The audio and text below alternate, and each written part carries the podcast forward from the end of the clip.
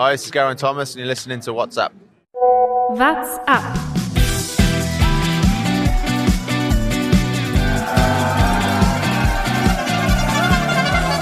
Il attaque Allez Allez Romain Der Radsport-Podcast. Eine kleine Reise steht an. Nachdem man nur belgische Straßen gesehen hat, reisen wir ein bisschen weiter in Richtung Süden. Der Giro steht vor der Tür. Giro d'Italia, die drei schönsten Wochen vielleicht im Jahr. Tritt Ja. man da der Tour de France zu nahe. Auf jeden Nein. Fall ein Grund, ganz genau auf diese Italien-Rundfahrt 2021 vorauszublicken. Das machen wir heute in der Folge WhatsApp, wie immer, mit meinen beiden Kollegen Thomas Gerlich, Guten Tag. Jonas Bayer. Grüß euch. Und der dritte im Bunde, er hat sich ein Vorbild genommen an den großen Talkmasterinnen dieses Landes, Anne Will und äh, Frau Maischberger, lehnt zurückgelehnt in seinem Sessel. Wunderbar sieht's aus. Lukas Bergmann, grüß dich.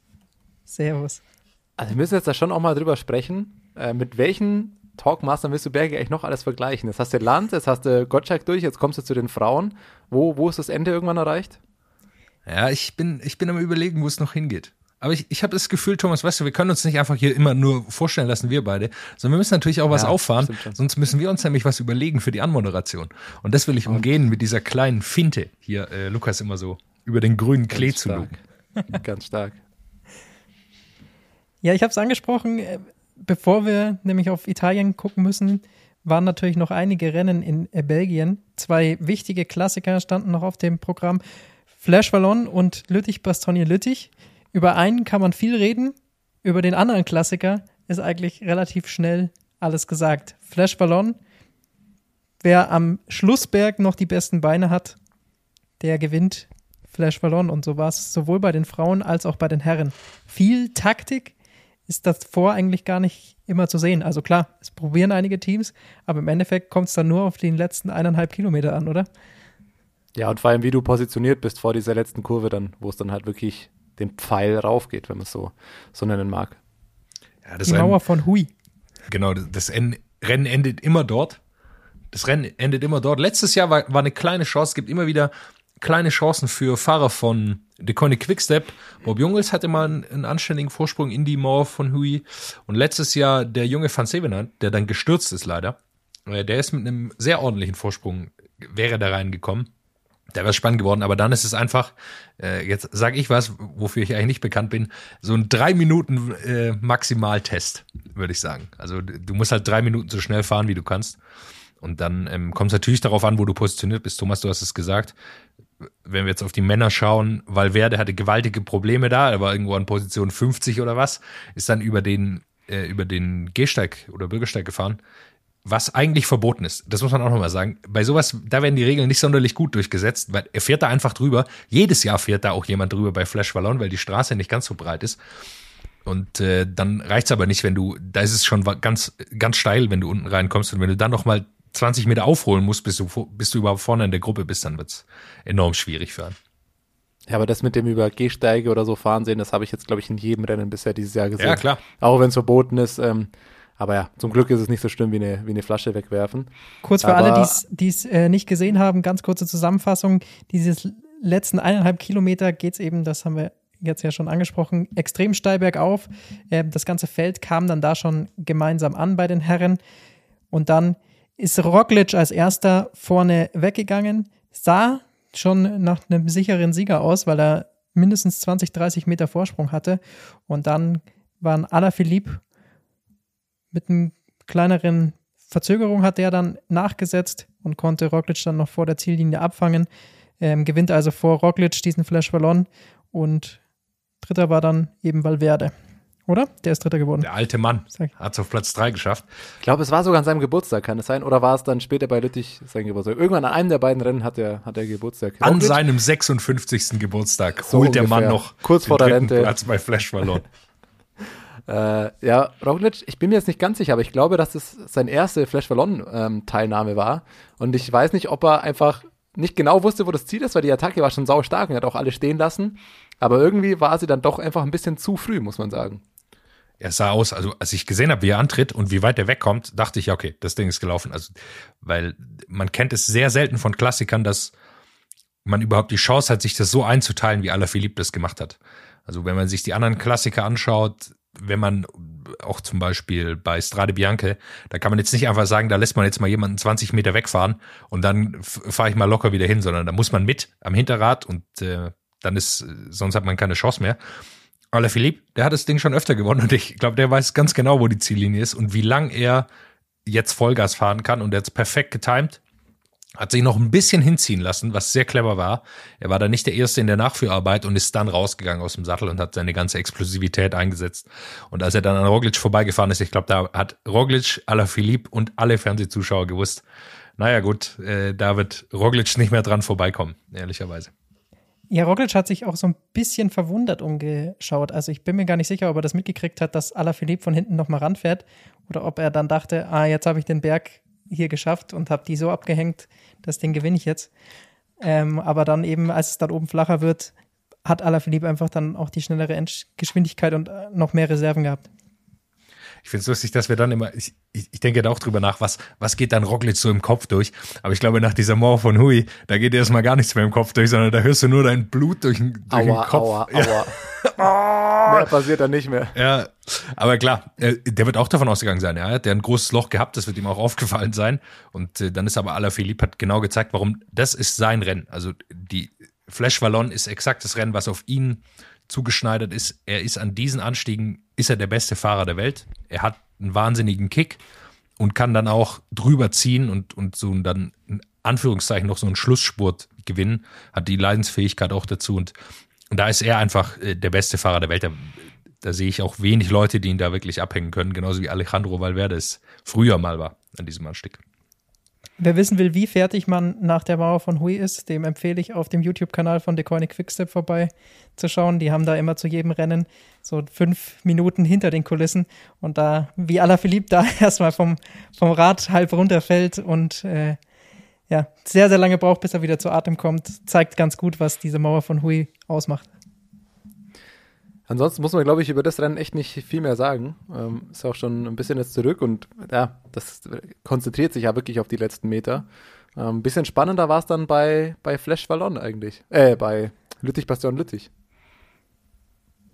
Ja, also da war natürlich deutlich mehr Taktik dabei. Ähm, kurze Zusammenfassung auch hier wieder. Die ersten, die tatsächlich eine Attacke initiiert haben, waren Ineos, die da wirklich mit voller Mannschaftsstärke versucht haben auszureißen, dadurch auch schon mal ein ordentliches Loch gesprengt haben. Äh, Georgian Hart war mit vorne dabei, Carapaz war, glaube ich, vorne mit dabei. Ähm, also sie waren auf jeden Fall zu viert, haben sie dann äh, eine Lücke gerissen. Schachmann konnte noch mitgehen, Valverde konnte noch mitgehen. Ähm, wer war da noch alles mit in der Gruppe? Muss ich gerade überlegen. Michael Woods war, glaube ich, auch noch mit dabei. Alaphilippe hatten sie tatsächlich schon abgehängt und da hatte man sich gefragt, warum ziehen sie nicht weiter durch? Haben sie dann erstmal wieder nicht. Dadurch kam das Feld wieder zusammen. Carapaz hat dann die nächste Attacke gestartet. Solo-Attacke wurde auch wieder eingeholt und dann die entscheidende Gruppe, die sich lösen konnte. Fünf Mann stark. David Godu, Michael Woods, Julien Alaphilippe. Helf mir kurz, wer war noch mit dabei? Valverde. Tadej Pogacar. Und natürlich der Sieger. Tadej Pogacar. Vergisst ja, ja. du nicht einen? Einen habe ich ja, vergessen. Und, und, vor allem halt keiner von Ineos. Das war halt schon irgendwie ein bisschen spannend, weil, also einerseits kann man sagen, geil gefahren, die haben das Rennen unfassbar belebt, die haben da richtig Tempo reingebracht, ähm, die sind voll offensiv, volle Attacke gefahren. Am Ende ist aber halt auch nichts dafür rausgesprungen. Also so ein bisschen, ja, bemüht. Aber letztlich muss man sagen, im Nachhinein für sie natürlich äh, gar nichts. Den Zielsprint zieht dann Valverde als erster von vorne an und von hinten übersprintet ihn erst Julien Alaphilippe, aber den noch größeren Kick hat dann eben besagter Tadej Pogacar, der sich den Sieg bei Lüttich-Bastogne-Lüttich holt. Ja, das war tatsächlich, das fand ich super spannend anzuschauen, weil das tatsächlich, du kannst die, die Reihenfolge, wie sie letztlich reingefahren sind in den Sprint 1, 2, 3, 4, 5, sind sie, glaube ich, genauso andersrum ins Ziel gekommen. Der fünfte an 1, vierte an 2, dritte an 3 und so. Ähm, und das war wirklich bisschen gambeln, irgendwie wer fährt die Kurve noch weiter außen, wer nimmt noch ein bisschen mehr Tempo raus. Irgendwie haben sie so Valverde da vorne in diese Position reingebracht. Ich glaube, keiner wollte da rein und Alaphilippe und äh, Pogacar waren da einfach die klügsten, die es ja geschafft haben, sich da ganz hinten zu positionieren, die da auch im Sprint stärksten sind. Und ja, als der Sprint dann losging, ist dann genauso gefahren. Irgendwann ist Alaphilippe rausgefahren, irgendwann ist Pogacar dann noch aus Alaphilippes Windschatten rausgefahren und ähm, hat dann Alaphilippe knapp, aber dann eben doch noch ähm, übersprintet. Und am geilsten fand ich persönlich eigentlich David Goudy auf Platz 3. Also das war, dass Pogacar und das Alaphilippe da vorne reinfahren, kennt man ja, oder das, davon, davon konnte man ausgehen, damit konnte man rechnen. Ähm, aber an, an Platz 3 ähm, zeigt auch, dass er gut in Form ist. Und am Ende kann Pogacar offensichtlich auch noch recht gut sprinten. Aber das ist jetzt auch nichts Neues irgendwie mehr. Nee, der hat einen ganz guten Kick. Ähm, spannend fand ich vor allem ja, du hast, du hast es gesagt, diese Stehversuche, die es natürlich dann immer gibt. Niemand will das von vorne machen. Und äh, da ist wichtig zu erwähnen auch, dass hinten noch eine weitere Gruppe natürlich kam und die waren gar nicht so weit weg. Die sind am Ende dann sieben Sekunden hinter denen reingekommen. Und das bedeutet natürlich ziemliche Nervenstärke, die sie da beweisen müssen. Lukas, du zeigst, du zeigst schon auf. Was willst ja, du noch ich möchte erwähnen? nur kurz einwerfen, angeführt von Mark Hirschi. Ja. Obwohl vorne in der Gruppe Tadej Pogacar mit dabei war, hat Mark Hirschi die Gruppe danach angeführt und Führungsarbeit geleistet. Muss man nicht verstehen. Also ist alles gut gegangen, aber ich habe auch gedacht, als ich das gesehen habe, vorne ist Tadej Pogacar und von hinten brettert Mark, Mark Hirschi mit durch, durch die Führung, mit Tisch Benot und Bauke Mollema im Hinterrad. Da dachte ich, ja, ich weiß nicht, wenn die die jetzt einholen, dann sind sie auf einmal, hat er nochmal drei, äh, zwei Kollegen damit nach vorne gezogen. Das ist eigentlich nicht, was man tut. Deshalb aber, wie gesagt, von hinten kam noch eine, dahinter nochmal eine größere Gruppe, die dann neun Sekunden nach denen ankam. Also dann am Ende alles sehr dicht beieinander. Aber da kommt es dann, wie gesagt, darauf an, wer, wer hat die stärkeren Nerven. Wer traut sich, ein bisschen länger zu warten, um eben nicht vorne zu sein? Und da, ich, Michael Woods wusste, glaube ich, schon, dass er nicht den stärksten Sprint hat auf dem Flachen. Er hat es kurz vorher versucht. Ich glaube, an der 1-Kilometer-Marke hat er nochmal versucht zu gehen. Hat Alaphilippe sofort äh, gesehen, sofort die Attacke, äh, Attacke abgestochen. Und dann war es eben Valverde am Schluss. Und dann hat man gesehen, wie clever Alaphilippe auch ist. Klar, am Ende wird er nur Zweiter, aber er lässt so ein kleines Sprinterloch, also diese drei, vier Meter Platz hinter David Goudy, wo er dann im Windschatten beschleunigen kann. Und dann kommt er einfach mit viel höherer Geschwindigkeit raus. Das ist was, was David Goudy sich nicht getraut hat oder wahrscheinlich auch nicht äh, wusste, wie man das so ganz macht, weil der war noch nicht sehr oft in so einem großen Finale und dritter Platz natürlich auch ein Riesenerfolg für ihn. Aber das sind so diese Kleinigkeiten, die dann Alaphilippe auch besser machen und vielleicht auch wieder so dieses Decoinic Special, warum die immer so gut sind, nochmal erklärt, dass sie eben so Kleinigkeiten dann auch nochmal besser machen als andere Teams. Interessant beim Zielsprint auch noch, ähm, ja zu empfehlen, da auch mal wieder die Analyse von Lantern Rouge auf äh, YouTube, dass Alaphilippe diesmal einen relativ geraden Sprint dann äh, gezogen hat und eben nicht den, die Tür rechts zumacht gegen äh, Tadej Pogacar, obwohl er es diesmal, weil er vorne war, eigentlich hätte dürfen.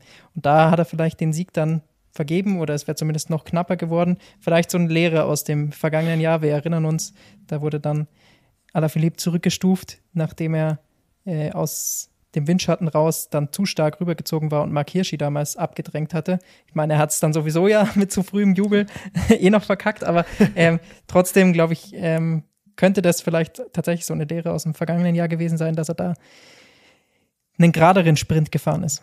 Und das wäre ja auch gut, wenn er, also wenn das Einführen von so Regeln und Durchsetzen von so Regeln dann auch dazu führt, dass im Sprint sauberer gefahren wird, muss ich sagen. Also das wäre optimal. Absolut, Von, ähm, mir wäre es am liebsten, alle fahren einen geraden Sprint. Ich weiß, es geht nicht immer. Es ist einfach sehr viel los in so einem Sprintfinale. Es wird immer ein gewisses bisschen gefährlich bleiben.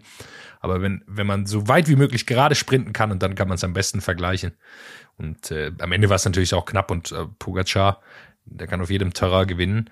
Ähm, kommen die Diskussionen auf. Wie viele Monumente kann er eigentlich Kann gewinnen? er alle fünf Monumente holen? Das wollte ich gerade fragen. Er war der erste amtierende Toursieger, der ein Monument gewonnen hat. Ähm, oder seit, seit langer Zeit. Da waren so viele Statistiken wieder, die man gelesen hat. Andy Schleck war der Letzte, der Lüttich und die Tour gewonnen hat. Das, Okay, als amtierender Toursieger auch? Ja. Ah, Okay. das Abstruse an Pogacar finde ich ähm, natürlich zum einen mal, dass er überall gewinnen kann, aber dass er es auch immer taktisch hinkriegt. Also es gibt, also klar, er hat gut jetzt da bei der Baskenland-Rundfahrt, ähm, ist es ist mal einmal nicht aufgegangen, war ein bisschen wildes Rennen, aber selten sagt man, Pogacar hat es heute äh, taktisch irgendwie richtig, richtig verkackt. Das sieht man bei allen anderen Topfahrern dann schon häufiger mal. Also bei Ja, vor allem hat man so schon ganz oft gesehen. Genau. Ja, und ja, so Sprints sind ja noch mal mehr taktisch geprägt. Also das ist ja das Abstruse, dass er scheinbar vom Kopf her äh, in seinen, mit seinen 21 Jahren schon so extrem weit ist. Und das ist äh, natürlich schon krass. Lass uns noch auf die Rennen der Frauen schauen. Flash Wallon sind die auch gefahren. Da auch Ganz alles kurz- gleich. Ja, Ganz kurz, noch. ein, ein Wort noch äh, über Ineos. Wir haben es angesprochen. War es jetzt unklug von Ihnen, da ähm, die Attacke zu forcieren und dann am Ende kam nichts bei raus? Muss man Ihnen einen Vorwurf machen? Ja, Im Nachhinein ja, aber wenn es aufgegangen wäre, wäre es geil gewesen. Ich, also eigentlich finde ich tatsächlich es eher, also wenn man es streng taktisch im Nachhinein analysieren will, ja, war es ein Fehler, weil es ist ja nichts dabei rausgekommen. Auf der anderen Seite finde ich es aber eher cool irgendwie aus, aus Zuschauer, aus Fansicht, äh, dass Ineos bei so einem Klassiker so aktiv und so äh, Vollgas einfach fährt. Das ist doch eigentlich eher mal das positive Neue, weil das dafür waren sie jetzt auch nicht bekannt, dass sie beim Klassiker so Kamikaze fahren. Ja, und ich will es ihnen nicht mal im Nachhinein ankreiden, ehrlich gesagt, weil was hat man jetzt gesehen äh, nach diesem Rennen? Okay, Kwiatkowski ist auf jeden Fall nicht in der Form, das Ding zu gewinnen gerade, auch wenn er gut drauf ist. Wir haben gesehen, Carapaz, ich glaube, sie waren sich sicher, dass er gut drauf ist, aber dass er nicht in so einer Fünfergruppe im Sprint gewinnen kann. Und dazu gesagt, sie hatten Tom Pitcock nicht mehr dabei. Der wäre sicher ihre Nummer 1 Option gewesen bei dem Rennen und ich bin mir sicher, dass sie dann anders gefahren wären. Das heißt, sie sind in einer Situation, wo sie wissen, ja, so wirklich gewinnen können wir es nur mit einem Harakiri, mit einer Harakiri-Aktion, die wir irgendwie wild vorbereiten und dann hoffen, dass es gut geht. Und ich glaube, deshalb haben sie das gemacht. Bei Movistar ist ja genau der Unterschied. Die machen das und versuchen dann nicht mal zu gewinnen. Also wir erinnern uns, uns an die Catalunya-Rundfahrt oder was weiß ich zurück. Die pacen da den Berg hoch, fahren die Ausreißergruppe rein und dann schaut sich jeder an und denkt, ja, aber was machen wir jetzt damit? Jetzt sind wir hier und dann lassen sie wieder eine Ausreißergruppe fahren oder sowas. Ne? Also das macht halt keinen Sinn. Jetzt bei Ineos hat man gesehen, okay, die wollten das Rennen hart machen und dann äh, Carapaz nochmal losschicken. Vielleicht die Helfer loswerden. Ja. Aber Deshalb will ich das- da nochmal einen Unterschied nennen. Aber das war ja ein bisschen das, warum viele danach jetzt auf Ineos eingehackt haben, dass sie eben zuerst in, mit vier Mann eigentlich schon eine Lücke gerissen hatten und so jemand wie Alaphilippe zumindest schon abgehängt hatten und auch sehr, sehr viele Helfer isoliert hatten. Ähm, so dass klar noch viele Favoriten beisammen waren, aber dann haben sie wieder rausgenommen. Und dadurch kam natürlich wieder das große Feld zusammen. Das war schon ein bisschen fragwürdig. Sie hatten allerdings auch immer noch eben die Karte Kwiatkowski, der bis dahin noch gar nicht gefahren war. Dass der dann an dem Tag nicht die Beine hat. Also sie hatten einfach so viele Karten, von dem her hat es vielleicht dann auch Sinn gemacht, ähm, so viele Karten zu spielen und einfach was zu probieren. Und sie hatten halt dann gehofft, dass, wenn das nicht aufgeht, was ihrer Meinung nach dann so war, Kwiatkowski hinten raus mitgehen kann und das konnte er halt leider nicht. Genau, ich, ich glaube, das ist, also ich, ich würde auch sagen, sie waren sich relativ sicher, dass sie keine, so diese, dieses Ass dabei hatten, dass das Rennen wirklich abschießen kann. Also hätten sie Pitcock gehabt, dann wäre es noch mal sinnvoller gewesen, das so zu machen, weil da hätten sie Van Baale, Carapaz, Kwiatkowski auf so Vorab-Attacken schicken können, um das Rennen noch härter zu machen und dann eben Pitcock noch zu haben für den Schlusssprint. Und ich glaube, jetzt ist halt schwierig, wenn du dann bei so einem Rennen, da kannst du taktisch sehr, sehr viel falsch machen, aber wenn du, und, und richtig kannst du auch sehr viel machen, aber wenn du nicht den absoluten Topfahrer hast, wir erinnern uns, wir erinnern uns zurück an die Flandern-Rundfahrt, wo, wo Bahrain eigentlich alles richtig macht, da vorne ist mit Marco Haller und äh, Dylan Toynes, aber das hilft am Ende gar nichts, weil die einfach nicht, dann nicht stark genug waren, für, für, um das Rennen dann wirklich äh, zu gewinnen. Deshalb ist es manchmal bei so Etappen einfach, in, äh, bei so äh, Klassikern enorm schwierig, wenn du da nicht die absoluten Top-Leute dabei hast. Dann kommen wir zu den Frauenrennen. Jonas, du hast es schon angesprochen. Fangen wir auch hier mit Flash Wallon an. Auch da äh, selbe Strecke. Richtiger hinten raus. Überraschungssieg. Ein richtiger Überraschungssieg. Ich muss sagen, wie es ist. Selbe Strecke hinten raus. Im Endeffekt kam es auch hier nur auf die Mauer von Hui an. Wer ist am stärksten auf den letzten eineinhalb Kilometern?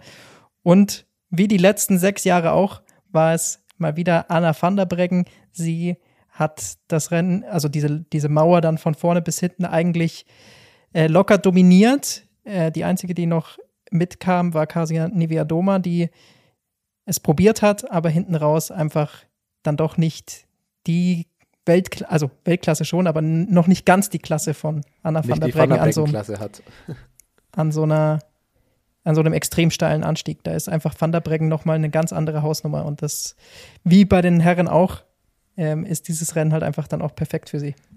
Du hast es gesagt, zum siebten Mal in Folge gewinnt sie das Rennen und ich finde das schon krass, wenn man das sieht. Ich, ich, wusste nicht, dass man so einen steilen Anstieg so kontrollieren kann einfach. Die ist da ja von vorne reingefahren, hat das komplett, also nicht nur dominiert, sondern auch kontrolliert und dann ist Nivea Doma ja kurz vor Schluss auch nochmal ein bisschen weggefahren. Das war der so scheißegal, hat sie ein paar Sekunden gewartet und ist dann nochmal locker, also nicht locker natürlich, aber es sah, es sah halbwegs locker sogar aus, an der vorbeigezogen. Die wusste von Anfang der Mauer bis zum Ziel genau, was passiert und das komplett abgeklärt. Bei so einer steilen Wand, das ist krass, das anzuschauen. Wir haben in der vergangenen Folge davon gesprochen, dass Mensch Movistar für die Frauen nicht gilt. Das hat sich dann bei diesem Rennen spätestens wieder ein bisschen. Du hast dich widerlegt. richtig gefreut, sei ehrlich. Annemiek van Fleuten, was hat die denn da gemacht? Also, die ist auf Platz 3 eigentlich schon sicher. Und dann nimmt sie aber komplett das Tempo raus und wird doch noch von dieser Longoborghini übersprintet. Weiß ich nicht, ob sie am Ende so sehr tatsächlich nahe geht oder ob sie gesagt hatte, gut, jetzt habe ich das Rennen nicht gewonnen, ist mir auch egal, ob ich jetzt aufs Podest war oder nicht, aber trotzdem ein bisschen merkwürdig. Es ist ein bisschen merkwürdig, aber ich glaube, in der Retrospektive kann es ihr wirklich egal sein. Also diesen, bei den, bei den Frauen gibt es einfach solche Fahrerinnen, also gerade wie Annemiek van Fleuten, die haben so viel gewonnen. Also den kann wirklich scheißegal sein, ob sie da dritte oder vierte geworden ist. Das ist ihr wahrscheinlich wirklich egal. Ich bin mir sicher, kurz nach dem Rennen wird sie sich schon noch geärgert haben, dass, dass sie da nicht noch mehr durchgezogen hatte. Aber auch so äh, schon ein bisschen äh, fragwürdig, weil davor hatte sich da schon mal ein bisschen eine Gruppe mit Annemiek van Fleuten äh, gelöst gehabt, wo noch einige Helferinnen von Movistar mit dabei waren und die haben dann aber nicht die Führungsarbeit übernommen. Habe ich dann nicht ganz verstanden. Also so ein bisschen seltsame Taktik hat man auch bei den Frauen bei Movistar in dem Rennen mal gesehen. Aber ansonsten, natürlich äh, will ich das jetzt nicht komplett widerlegen. Movistar ist bei den Frauen natürlich schon äh, eine richtige Hausnummer mit Annemiek van Fleuten und ich meine Platz 4. Sagt auch alles und auch bei Lüttich, Bastogne, Lüttich war sie dann ja wieder mit dabei keine Vollkatastrophe, Platz 4. Muss man generell sagen, Flash Forlorn ist natürlich, oder jetzt auch mit Valverde hat Movistar das Herrenteam natürlich auch einige ganz passable Ergebnisse abgeliefert. Also kann man ihnen nicht Der vorwerfen, dass 41-Jährige rettet, zieht sie wieder aus dem Sumpf her. Ja, Marc Soler. Aber sie haben es ja nicht geschafft, ihn vorne reinzufahren. Also das, äh, das, ist dann nicht möglich. Ja, das kann man nicht von ihnen erwarten, aber äh, am Ende reicht's ja doch irgendwie. Ich verstehe auch nicht, dass sie nicht zwei Leute finden können. Die meist diesen Jürgensen oder wie er heißt, den sie da haben, der eigentlich ein guter Klassikerfahrer ist, dass der das nicht schafft, da, den Mann da einfach mal vorne reinzupacken. Aber gut. Dann kommen wir jetzt auch dazu Lüttich, Bastogne, Lüttich oder gibt es noch was zu Flash Malone zu sagen? Das Rennen ist schnell analysiert. Auch da, kurze Zusammenfassung. Am letzten Anstieg gehen die Attacken los eine kleine Gruppe von Annemiek van Fleuten, Elisa Longoborghini und Anna van der Breggen hat sich vorne gelöst. Allerdings nimmt dann Anna van der Breggen wieder raus, obwohl sie schon die absolute Topfavoritin Marianne Voss abgehangen haben. Allerdings auch ihre Teamkollegin Demi Wollering. Es kommt wieder zum Zusammenschluss. Äh, eine größere Gruppe von, ich glaube, sieben oder acht Fahrerinnen geht ähm, in die letzten 20 Kilometer, 15 Kilometer, irgend sowas. Und dann gab es aber noch mal eine kleine Rampe. Und da haben sie es dann tatsächlich geschafft, Marianne Voss endgültig zu distanzieren.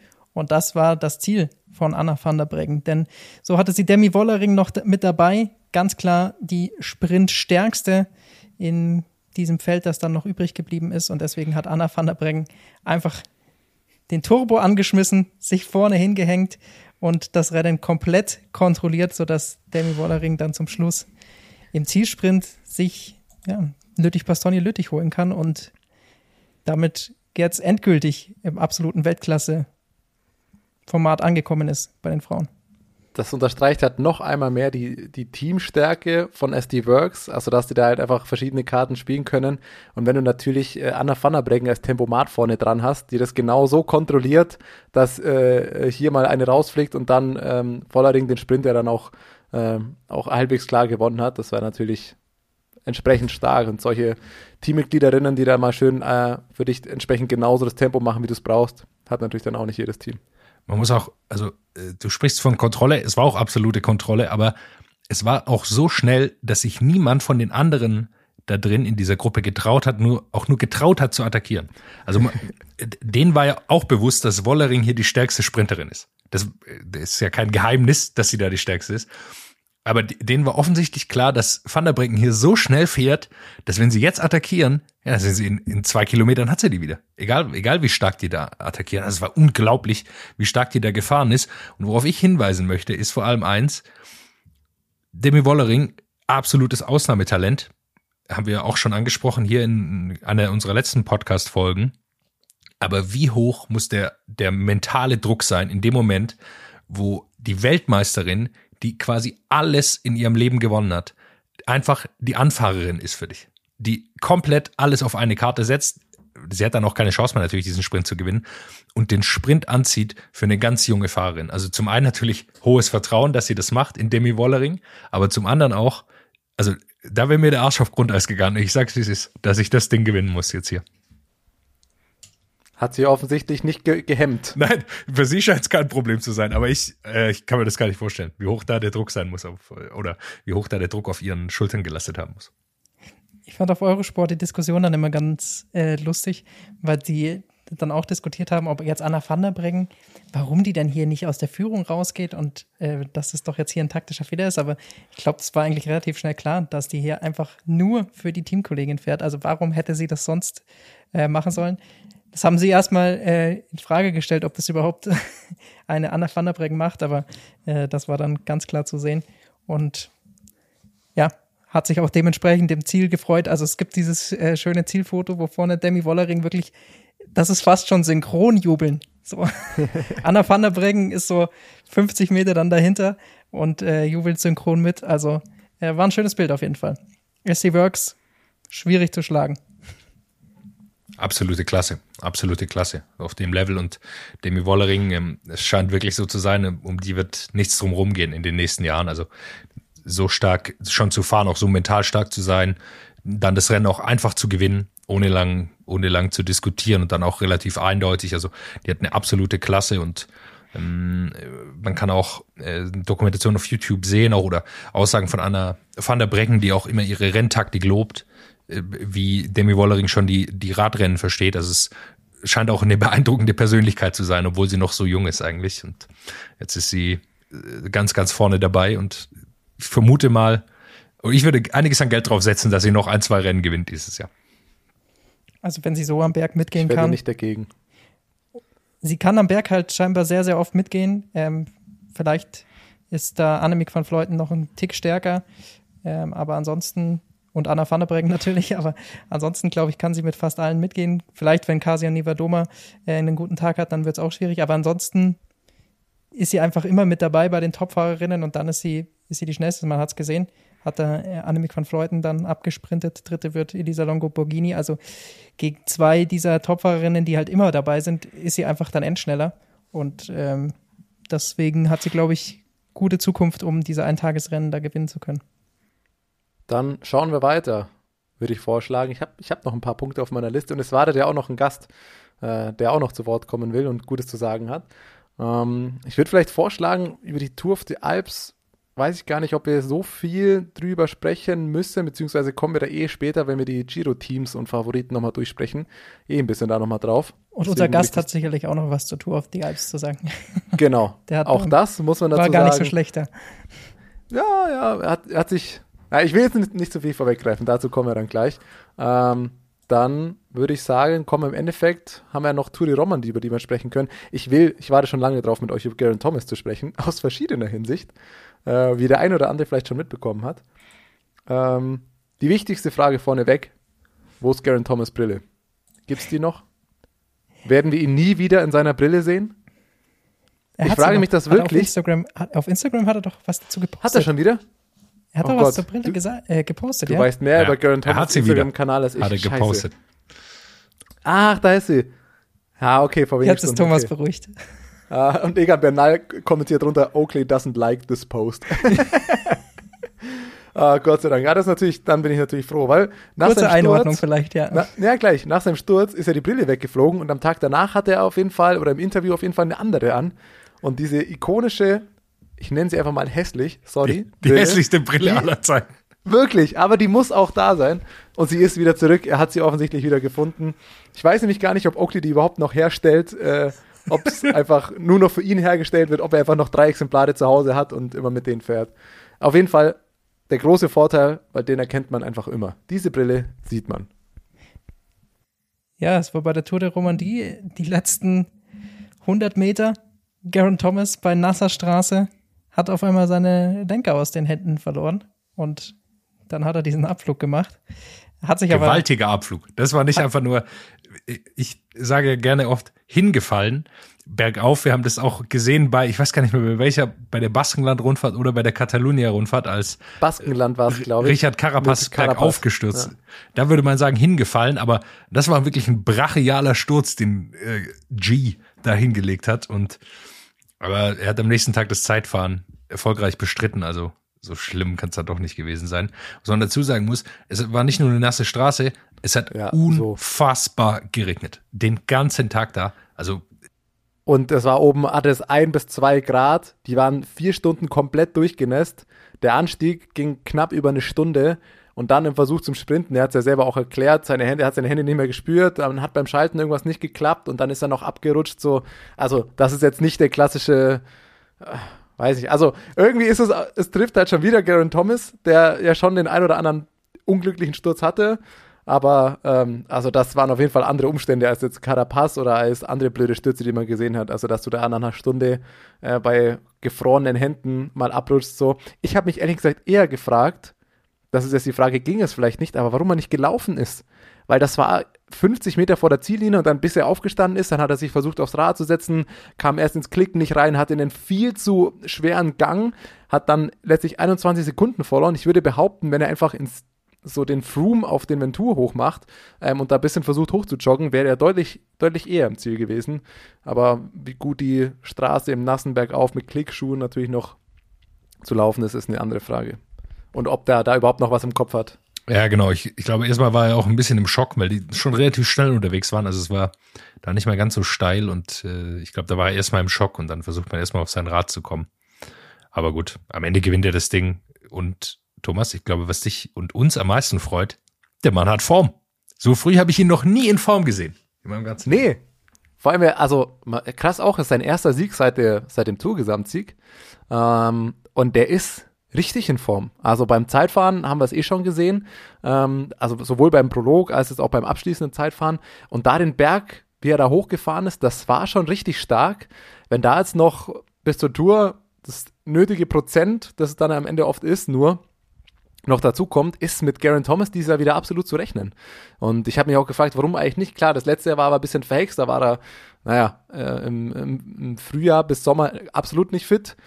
Und ja, beim Giro, der Sturz, das kann man gar nicht nehmen, aber am Ende muss man halt auch sagen, der ist halt bei der Tour, die Egan Bernal gewonnen hat, halt auch immer noch Zweiter geworden.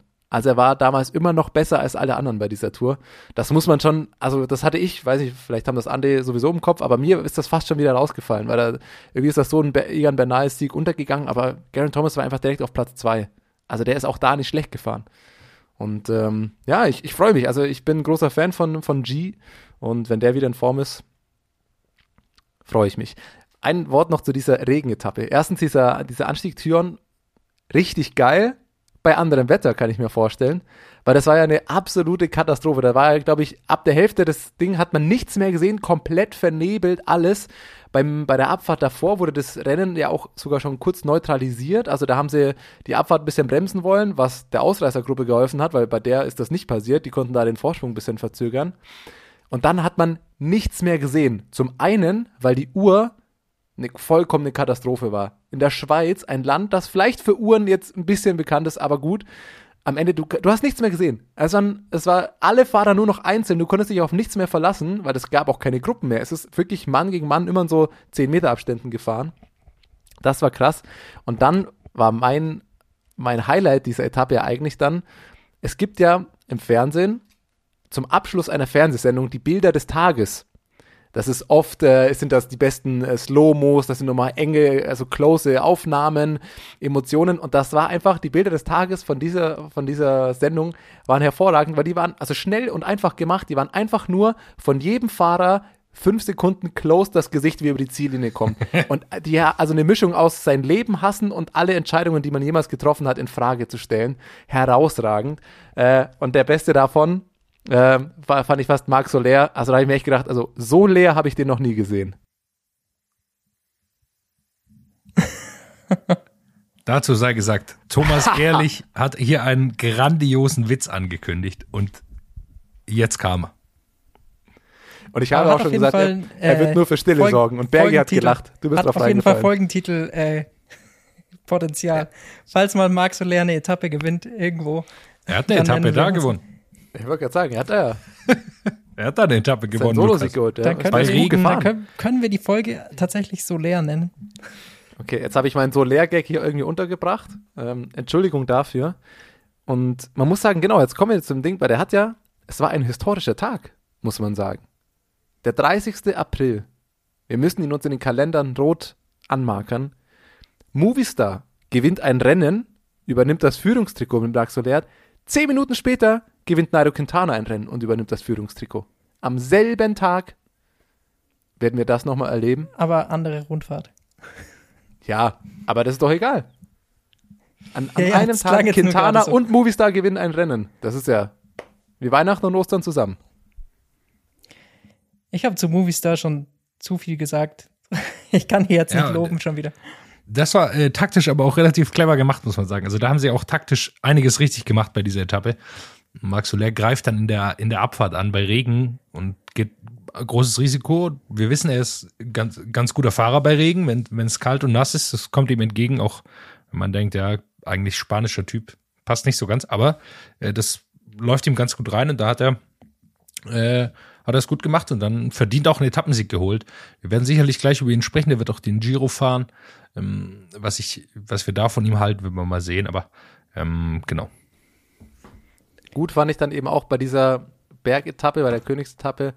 Ähm, irgendwann hat er einen, eine Attacke gesetzt, um fünf Minuten später zurückzufallen. Im Führungstrikot. im Führungstrikot. Das war, das war wieder, das war klassisch Mensch-Movistar, möchte ich doch sagen.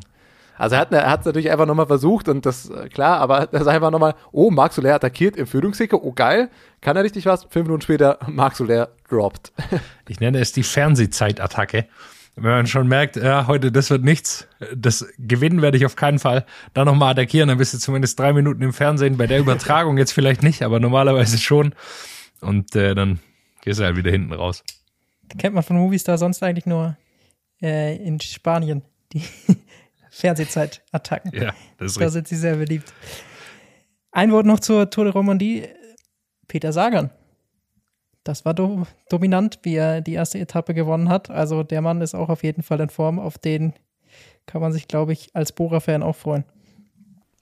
Ja, kommt wieder rein. Bin ich gespannt, was da, was da noch geht. Ich bin vor allem dann gespannt, was er eben ähm, bei Rennen dann mit, mit großer Konkurrenz am Start auch macht. Da will ich jetzt der Tour, Tour de Romandie jetzt nicht die ganz große Qualität absprechen, aber es wird noch härtere Rennen zu gewinnen geben.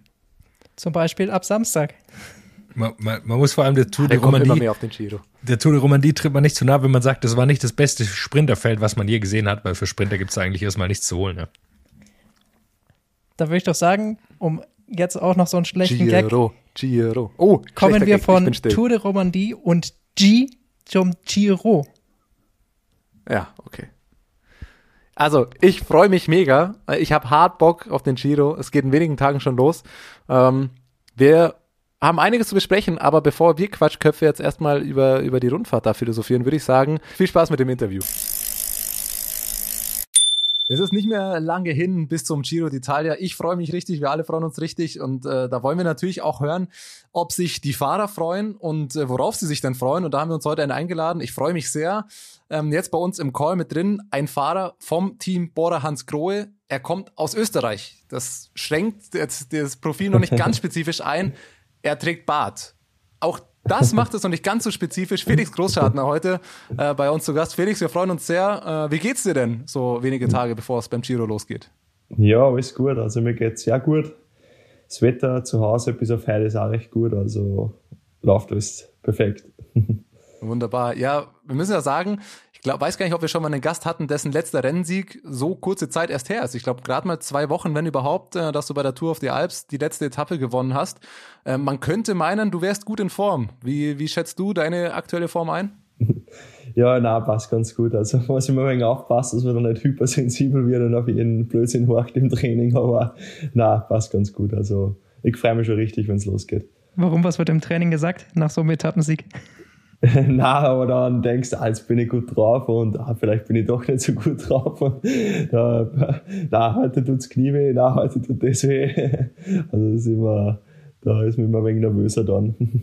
Aber ansonsten, Tour of the Alps war äh, sehr erfolgreich. Es war nicht nur der Etappensieg, sondern war auch noch ein zweiter Platz dabei. Knapp im äh, Zielsprint äh, nur, Mhm. nur verloren. Also im Endeffekt perfektes Vorbereitungsrennen für, für dich und auch für euch, oder? Ja, also ich habe ja auch davor äh, sechs Wochen Rennpause gehabt, war dann noch Höhentrainingslager, dann direkt zur Tour of the Alps und äh, war ein super Einstieg.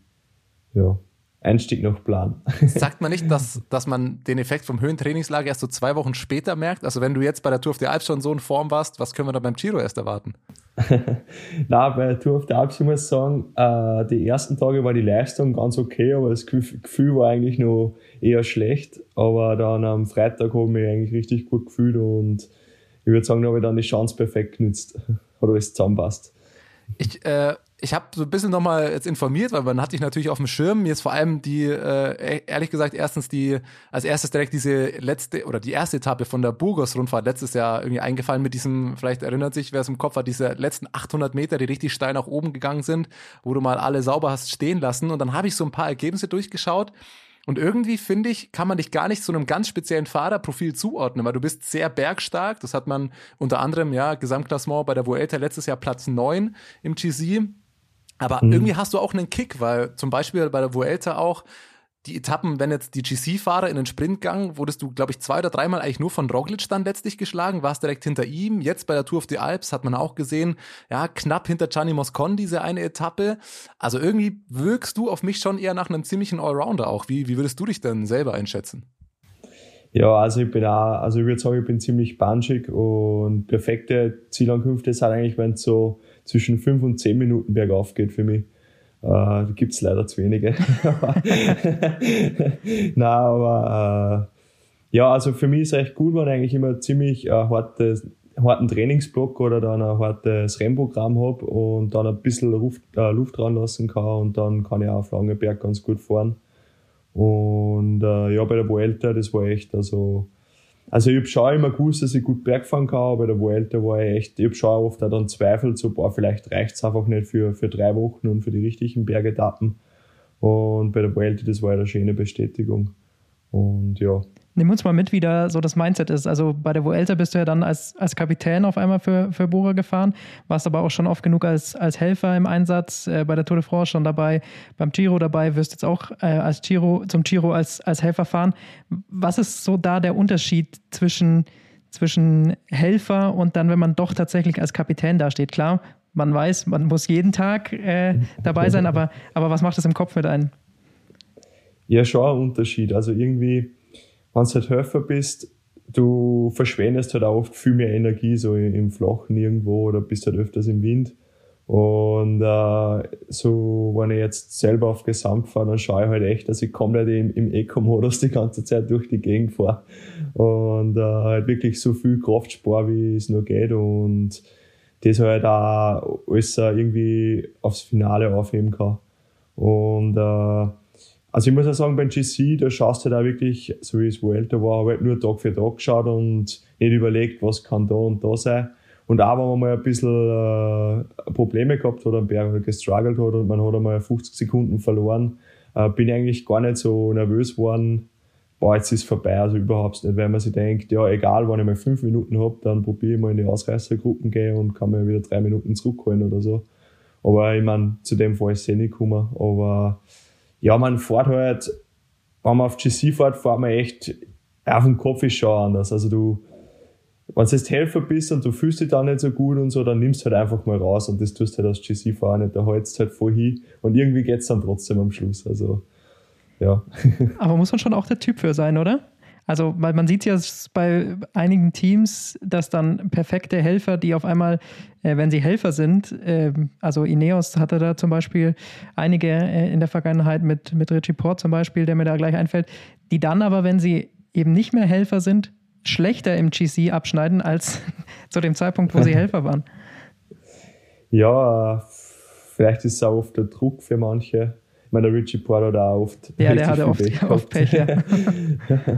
Aber äh, ja, ich, es gibt ein paar Leute, die auch mit dem Druck nicht umgehen können, dass sie jetzt auf GC fahren.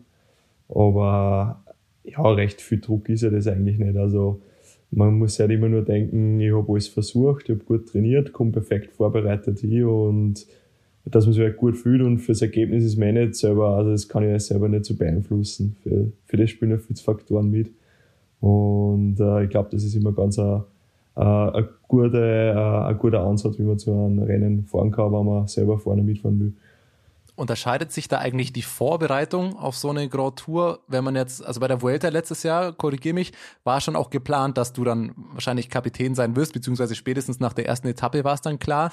Aber wenn du jetzt für den Giro, also bereitet man sich da anders vor, oder ist das eigentlich egal, man sagt, ja, man muss halt in der bestmöglichen Form da am Start sein, ob man jetzt als, als Kapitän dahin fährt oder als, als starker Helfer, ist dann eigentlich egal. Na, man versucht schon, dass man da also wirklich perfekt vorbereitet hinkommt, egal ob es jetzt Höfer bist und, äh, oder, oder auf GC fährst. Also für mich ist das egal. Also ich versuche da immer das Beste rauszuholen. Ja, wie, wie, wie ist dein Gefühl für den Giro dieses Jahr, wenn wir jetzt darauf mal äh, äh, vorausschauen wollen? Äh, es geht bald los. Ich keine Ahnung, ich, ich freue mich krass, weiß nicht, das ist so ein bisschen diese Fansicht. Ich habe jetzt schon die Etappen mehrmals durchgeschaut, habe mir schon meine Favoriten rausgepickt, habe schon irgendwie geschaut, ob ich es irgendwie schaffe, äh, bei der vorletzten Etappe äh, vielleicht auch am Start zu sein. Wie, wie sehr freust du dich jetzt auf den Giro? Also muss ich dann dir davor schreiben, so wie schaut's aus morgen die Etappe? Das wollte ich dich später noch fragen. Also besser vorbereitet als wie. nein. Äh, nein, ich freue mich schon richtig. Also äh, also Giro ist eigentlich echt mein Lieblingsgrad, muss ich sagen. Also das ist vor allem heuer finde ich echt cool, dass auch nicht so super lange Etappen sind, sondern dass sie ein bisschen kürzer mal gemacht haben. Und es sind ja sogar ein paar Etappen mit Schotter und so. Und ja, ich glaube, es wird wieder richtig cooler Giro. Also ich freue mich schon richtig drauf. Jetzt sprichst du es schon an, weil äh, ich habe so ein paar, äh, ja, die wichtigsten Etappen mal rausgeschrieben und eine hast du jetzt gerade schon angesprochen. Ähm, das ist die elfte, also das direkt nach dem ersten Ruhetag kommt diese ja, Strade Bianche-Etappe, kann man sie ja nennen, mit so ein paar Schotter-Sektoren. Äh, hat man da Bock drauf? Also freust dich da richtig drauf? Oder ist es, weil es gibt ja auch immer so eine Diskussion, gerade wenn man jetzt irgendwie für so ein GC-Team verantwortlich ist oder dann der Kapitän, dass man sagt, boah, man hat ja keinen Bock, sich ewig darauf vorzubereiten und am Ende, blöd gesagt, durch einen Platten irgendwie dann das GC zu verlieren oder so. Ja, also, also ich habe schon richtig Bock drauf und ich bin jetzt die letzten zwei Tage einmal ein bisschen Schotter im Training gefahren.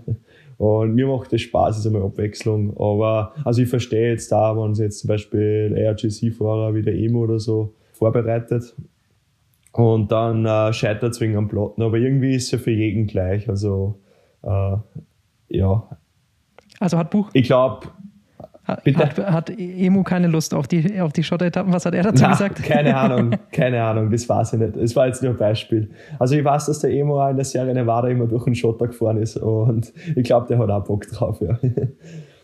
Und äh, ja, wir haben eben Material, also das passt ja richtig gut. Also ja. Wie ist denn das jetzt von der Vorbereitung? Du hast uns gerade im Vorgespräch schon erzählt, am Mittwoch geht's dann los nach Italien, dann äh, kommt das Team dann auch erstmals zusammen. Es war jetzt so ein bisschen in, in kleinen Gruppen, wart ihr jetzt ja schon unterwegs, beziehungsweise ähm, du bist ja jetzt mit Matteo Fabro ähm, ja auch zusammen bei der Tour der Alps, glaube ich, gefahren. Ähm, Emanuel Buchmann war ja auch mit einem, das habe ich gerade, ah, hier ist die Giro-Startliste. Aleotti. Genau, mit Aleotti ist er gerade zusammen am mhm. Trainieren. Ist das irgendwie so, bewusst, dass man da eher so auf Zweiergruppen setzt? Oder weil ich könnte mir jetzt auch denken, warum macht man das nicht gleich im Vorhinein, dass man mal zu viert, fünft gleich irgendwie ins Trainingslager fährt? Ist es dann Rennprogramm unterschiedlich? Sind so Zweiergruppen besser zu trainieren oder wie, wie setzt sich das eigentlich zusammen bei sowas? Ah, das war Rennprogrammmäßig. Also ist halt, du hast als Fahrer dann auch wie mich, der halt genauso äh, seine GC-Chancen dann immer hat und dann wollen wir sich da, wird das Team auch überall ein bisschen so die Chancen geben und dass da nicht viel also dass da jetzt drei GC-Fahrer äh, beim selben Rennen sind, sondern dass halt jeder seine Chancen hat. Und das ist halt so ein Grund, warum wir nicht ganz so viel gemeinsam Rennen gefahren sind. Aber ich meine, so wie es beim Emo, beim Fabro und bei mir zum Beispiel ist, wir kennen sie jetzt auch schon eine Zeit lang und auch mit den anderen, also das, das passt sowieso richtig gut und das, das harmoniert immer sehr gut im Team. Hat man da schon ein bisschen Kontakt jetzt im, im Vorhinein oder ist es dann erst, wenn man am Mittwoch, wenn man sich dann sieht, so? Wird schon ausgemacht, wer mit wem ins Zimmer geht, zum Beispiel, so wie auf der Klassenfahrt früher? ich denke, dadurch, da Emo nicht die einzigen deutschsprachigen sind, wir haben ja, und okay, der JJ auch noch, aber ich denke, dass ich mit Emo im Zimmer bin, ja. Aber äh, mit dem Fabro spiele ich ein bisschen Call of Duty online beim Handy. also mit dem habe ich auch Kontakt. Aber äh, ja, wie gesagt, man kennt sie doch schon gut. Und das ist eigentlich immer so, wie wenn man mit Freunden in den Urlaub fliegt. Also ja. das ist immer ganz lustig. Wird ja. die Konsole mitgenommen nach Italien? Na, beim Rennen nicht, na, beim Rennen nicht. Es gibt ja Pausentage oder so, muss sich ja irgendwie auch ablenken. Hätte ja sein können. Ja, ja Netflix, Netflix ist da. Ah, okay, okay. ja, sonst hast du, habt ihr euch ein paar Etappen schon, schon rausgesucht? Ist das, äh, hat man oder macht man das überhaupt? Sagt man, nee, es geht eigentlich nicht, man schaut einfach am Abend vorher dann rein. Ich denke mal, so ein paar Sachen wird man sich schon mal angeschaut haben. Also mir als Fan sticht jetzt, also meine Lieblingsetappe wird die 16. Etappe sein, die Dolomiti-Etappe. Ähm, ich weiß nicht, ob es dies mit den meisten Höhenmetern, es werden auf jeden Fall sehr viele. Ähm, ist ja mit, mit Fedaya, mit Passo Pordoy, mit Passo Giao, ähm, drei Pässe auch über 2000 Meter. Ähm, ja, als Fan sagt man spektakulär, als Fahrer vielleicht, ui, das wird besonders hart. Hast du ein paar Etappen schon dir im Vorhinein angeschaut, wo du sagst, wow, auf die wird's, wird's ankommen? Uh, also ich muss zugeben, ich habe es einmal so überflogen in Giro, war jetzt nicht so genau angeschaut und wir haben gestern habe ich das E-Mail gekriegt vom Performanceplan. Da schaue ich mal rein und da ist immer ganz gut beschrieben, wie es ist.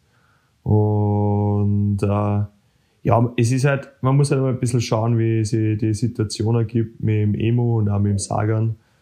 Und also ich werde mir sicher meine Etappen auspicken, wo ich meine Chance bekomme, ja. Und das schauen wir jetzt dann einmal die nächsten Tage.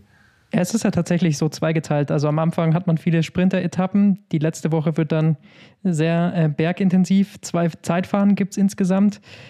Wie schätzt du es ein? Wie liegt euch dieser Giro? Also klar, Sagan äh, wird auf, auf Etappensiege äh, gehen ähm, und Emo wird auf Gesamtklassement fahren. Was glaubst du ist möglich? Was sind eure Ziele?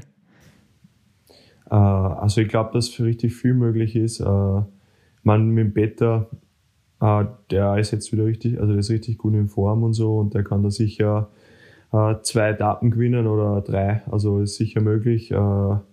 ich denke also, und auch der Emo, also gesamt, der liegt ihm ja, es geht, es sind echt fast nur Bergetappen und äh, nicht viel Windetappen und so. Und ich glaube, das kommt auch ein Emo richtig gut entgegen. Und äh, ja, also ich sage, Emo kann da sicher ganz vorne mitfahren. Also bin schon gespannt. Er scheint ja auch ganz gut in Form zu sein. Baskenland-Rundfahrt ähm, hat er schon erste äh, sehr gute Ergebnisse gezeigt. Klar, bei der letzten Etappe ist er mit dem Gesamtklassement ein bisschen ähm, nach hinten gegangen, weil er da die, die Gruppe verpasst hat, den, diese wilde Etappe, die da in der, in der Abfahrt auseinandergerissen ist. Aber ansonsten scheint er schon langsam wieder besser in Form zu kommen, nachdem er ja letztes Jahr echt ein schwieriges Jahr hatte.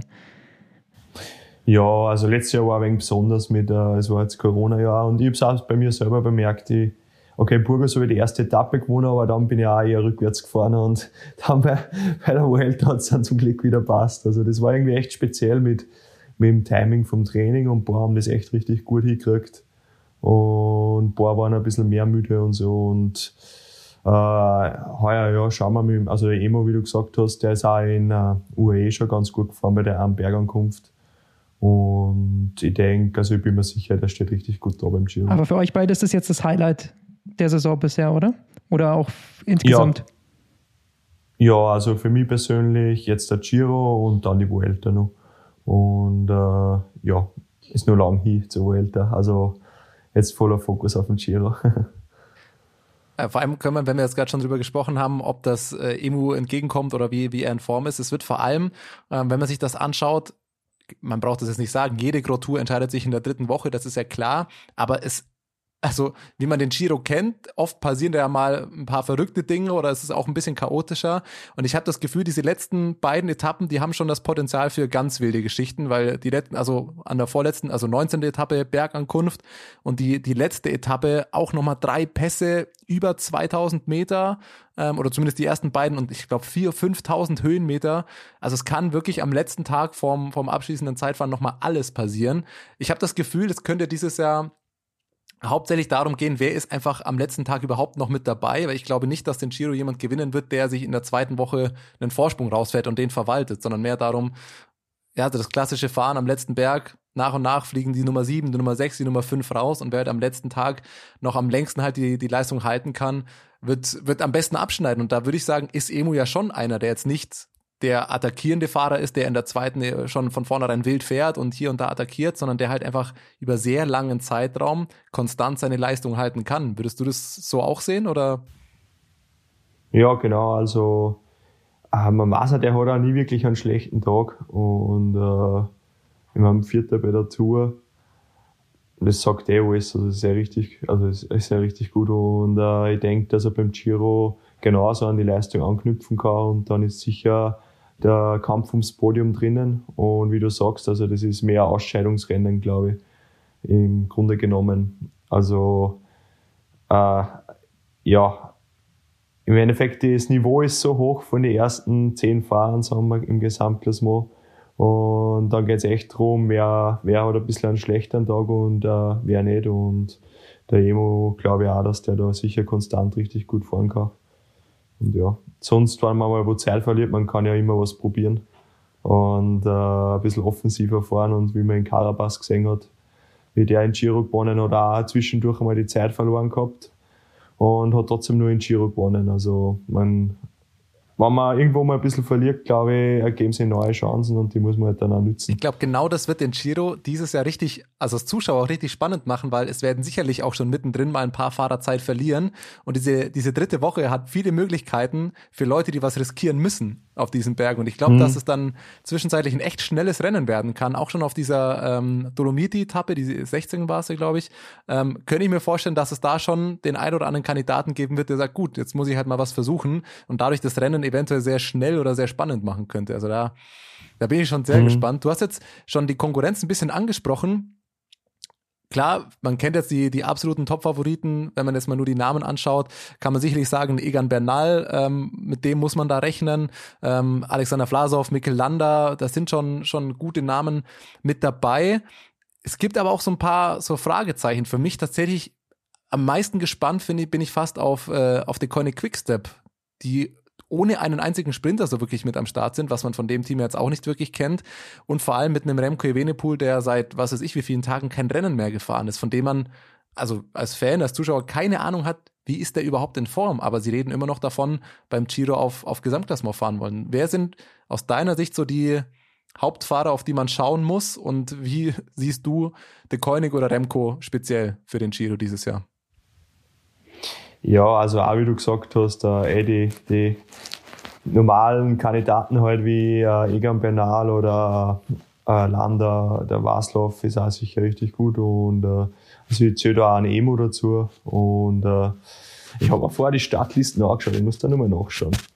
Äh, wer vorne nur ist, nochmal da. George Bennett fährt für, fährt für Jumbo. Mollema ist noch dabei.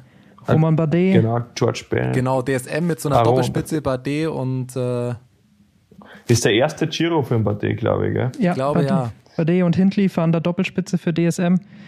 Dann ist Yukathi noch dabei. Ah, Yukathi ist auch, also ich glaube, den kommt der Giro auch richtig gut entgegen. Also die Berge und so. Ja, es ist, ist irgendwie cool, weil ich glaube, dass echt äh, okay, es sind jetzt äh, zwei, drei Leute dabei, die schon die Tour gewonnen haben. Aber grundsätzlich, äh, glaube ich, kann da echt, äh, sagen wir, sind äh, um die acht, neun Leute, die da um einen Sieg fahren können. Und ich bin auch gespannt auf den Remco, weil der war ja, also bis zu seiner Verletzung, das war ja richtig abartig, was der gemacht hat. Und äh, ich bin da auch gespannt. Also ich habe ihn in der Serie Nevada getroffen und er selber sagt da, ja, er muss mal schauen, wie es geht und so.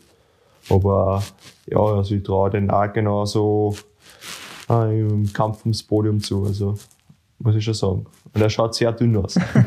Das habe ich Also gehört, ja. Ja, er schaut echt dünn aus, ja. Was hat er denn noch so erzählt? In der, kannst du ein bisschen aus dem Nähkästchen plaudern? Wie, was, was erwartet er vom Giro? Ah, wir haben, wir haben gar nicht so viel über das geredet eigentlich, muss ich sagen. Also ich habe halt nur geredet, ob er wirklich in Giro fährt und er hat gesagt, ja, sein erstes Rennen und mal schauen, wie es geht. Und ja, ich glaube, der hat ja nur mal vor einem Monat der Pause gemacht gehabt.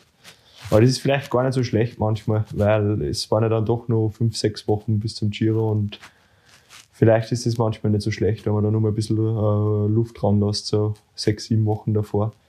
Ja, Da bin ich sehr gespannt, weil also man hört es ja jetzt auch schon von Pogacar und Roglic, dass die dieses Jahr vor der Tour ein bisschen weniger fahren wollen. Ähm, eventuell diese klassische Dauphiné fahren beide dieses Jahr, glaube ich, nicht. Ähm, bisschen Ru Ruhe nochmal vor, vor der Tour. Das ist ja sonst war es ja immer der Klassiker. Es gibt immer diese klassischen Ein-Wochen-Rundfahrten zur Vorbereitung nochmal. Bei Remco ist es jetzt aber ganz krass. Der ist ja seit einem, was weiß ich, wie vielen Monaten äh, kein Rennen mehr gefahren. Äh, glaubst du, das kann klappen, so wenn man direkt, direkt in den Stress, in diese Rennsituation einsteigt überhaupt?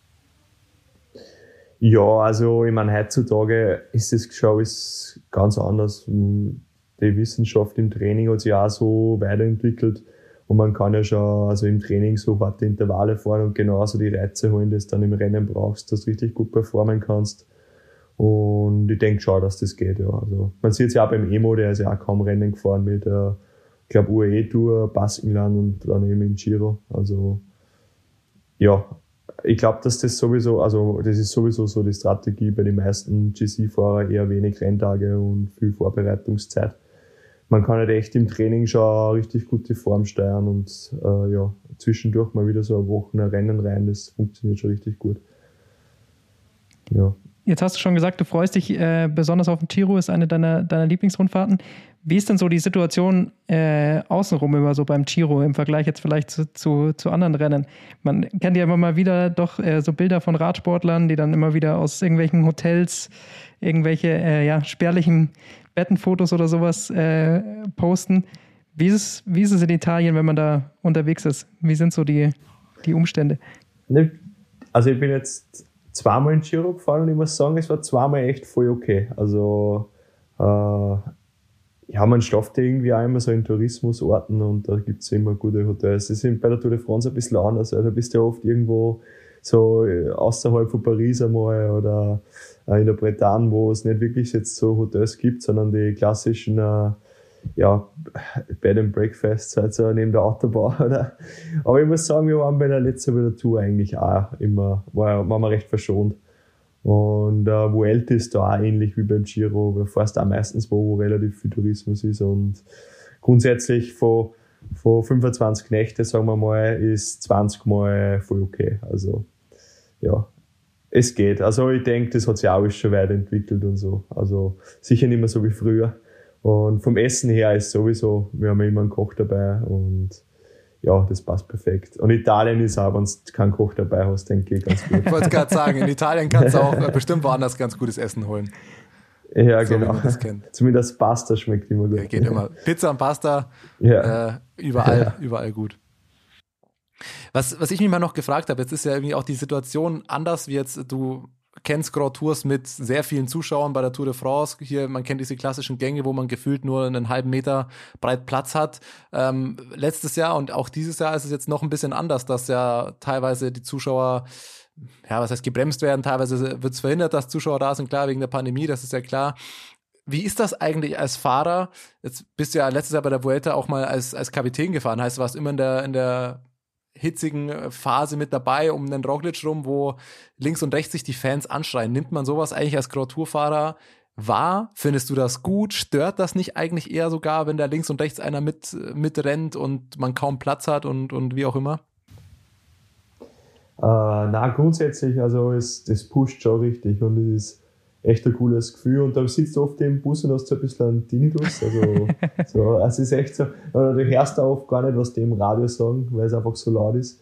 Äh, ist schon ganz cool, aber es ist halt so, es ist immer so am Anfang, wenn man es nicht gewohnt ist, so eine Stressphase, wo man sich wenig, ja, mal drauf gewöhnen muss. Also, das macht das Ganze eigentlich viel stressiger, weil es ist schon stressig im Rennen und dann nur so laut um und um, das halt von der Konzentration ist das echt brutal. Und äh, aber also, also ich bin echt froh, dass da immer viele Zuschauer sind am Straßenrand. Aber es ist schon manchmal stressig und äh, man muss halt schon irgendwie noch nur mal mehr konzentriert sein. Und da bist du echt oft, äh, vor allem, wenn es jetzt eine flache Etappe ist, vielleicht sogar ein bisschen windig, äh, da bist du oft im Zug oder im Bus dann mehr kaputt im Kopf als wie äh, körperlich, weil es halt einfach, ja, wenn du mal vier Stunden richtigen Fokus haben musst, das ist halt einfach ein brutaler Stress für den, für den Kopf. Ja.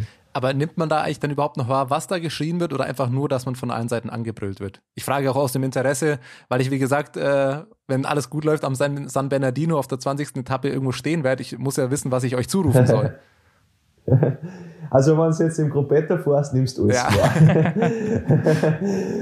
äh, so, also so grundsätzlich unterm Rennen auch, aber so jetzt im kompletten Finale, wo du halt wirklich vor am Anschlag bist, das ist so, äh, ich glaube, wenn du jetzt drauf konzentrieren würdest und so, nimmst du das wahr, aber das ist halt mehr so, ja, da, da bist du halt so ein bisschen in dem Tunnel drinnen und bekommst halt das so nebenbei einfach mit. Aber es ist schon ein geiles Gefühl, wenn da Leute schreien und äh, das hat man sich halt immer im Fernsehen angeschaut und dann ist, auch, ist man halt auf einmal selber dabei. Also das ist schon richtig cool. Aber bei deinen Bergfähigkeiten, glaube ich, warst du noch nicht so oft im Gruppetto, oder? ja, doch, doch, ich war schon oft im Gruppetto. äh, ja, nein, schon öfters haben wir im Gruppetto. ja, wir haben, wir haben noch eine Sache ähm, vor, die jetzt äh, nicht mehr nur 100% ums Sportliche geht. Wir, wir geben unseren Gästen meistens ähm, so ein Social-Media-Zeugnis. Und da war ich jetzt die letzten zwei, drei Tage ein bisschen am Recherchieren, nenne ich es mal, und habe mal durchgeschaut. Du hast ja verschiedenste Kanäle, also bist auf Strava aktiv, hast sogar einen Twitter-Account, bist auf Instagram unterwegs, ähm, gibt schon mal viel Content. Ähm, wie es jetzt beim Zeugnis ist in der Schule, also die Note, ich schwanke so zwischen zwei Noten, sagen wir es mal so. Deswegen würde ich dir jetzt ganz gerne aber so vier, fünf, so eine mündliche Prüfung können wir jetzt ja vielleicht noch machen. Ich habe da so ein paar Instagram-Kommentare gefunden und würde die dir einfach vorlesen und gerne nach einer kurzen, nach einem kurzen Statement von dir erfragen. Ähm, und eins, ähm, da habe ich heute auch musikalisch schon was auf die Ohren bekommen. Ein Post von Lennart Kemner mit dir zusammen. Dein Kommentar drunter, ich fühle mich Disco. Ja, das ist ein, das ist ein Song, ja. Ich fühle mich Disco. ich, ich, ich, weiß gar nicht mehr, wer das singt. Das singt der, ah, der singt ja das Sexualverkehr. Ähm, das hat ziemlich lustig. Der Titel, Titel sagt schon alles.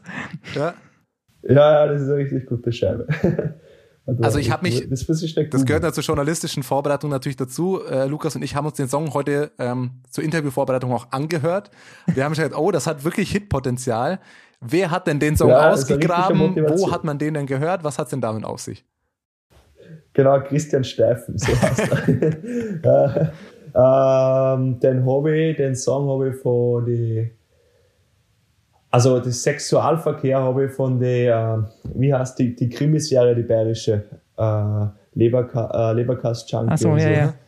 Eberhofer. Ja, ja, da ist der, da, genau, Eberhofer, da ist einmal so ein Song dabei von dem, ey, das Sexualverkehr und dadurch äh, bin ich auf das gekommen und dann habe ich das, äh, ich fühle mich Disco auch gehört und also für mich ist das immer ein guter Motivationssong vor dem Rennen. Bist du also quasi der äh, Mora-interne DJ? Ah, es kommt davor, es wechselt immer ein bisschen. Wer hat da die Nase vorne im Bus? Ah, der Böste, also der Böstelberger Luki, der hat auch immer, der ist der spielt immer gerne DJ. Aber wir sind, also der Lenny, also wir sitzen da immer zusammen meistens und dann äh, kriegen wir selber eine Playlist. Und vom Team haben wir ja auch die Playlist, die wird meistens abgespielt von unserem Busfahrer.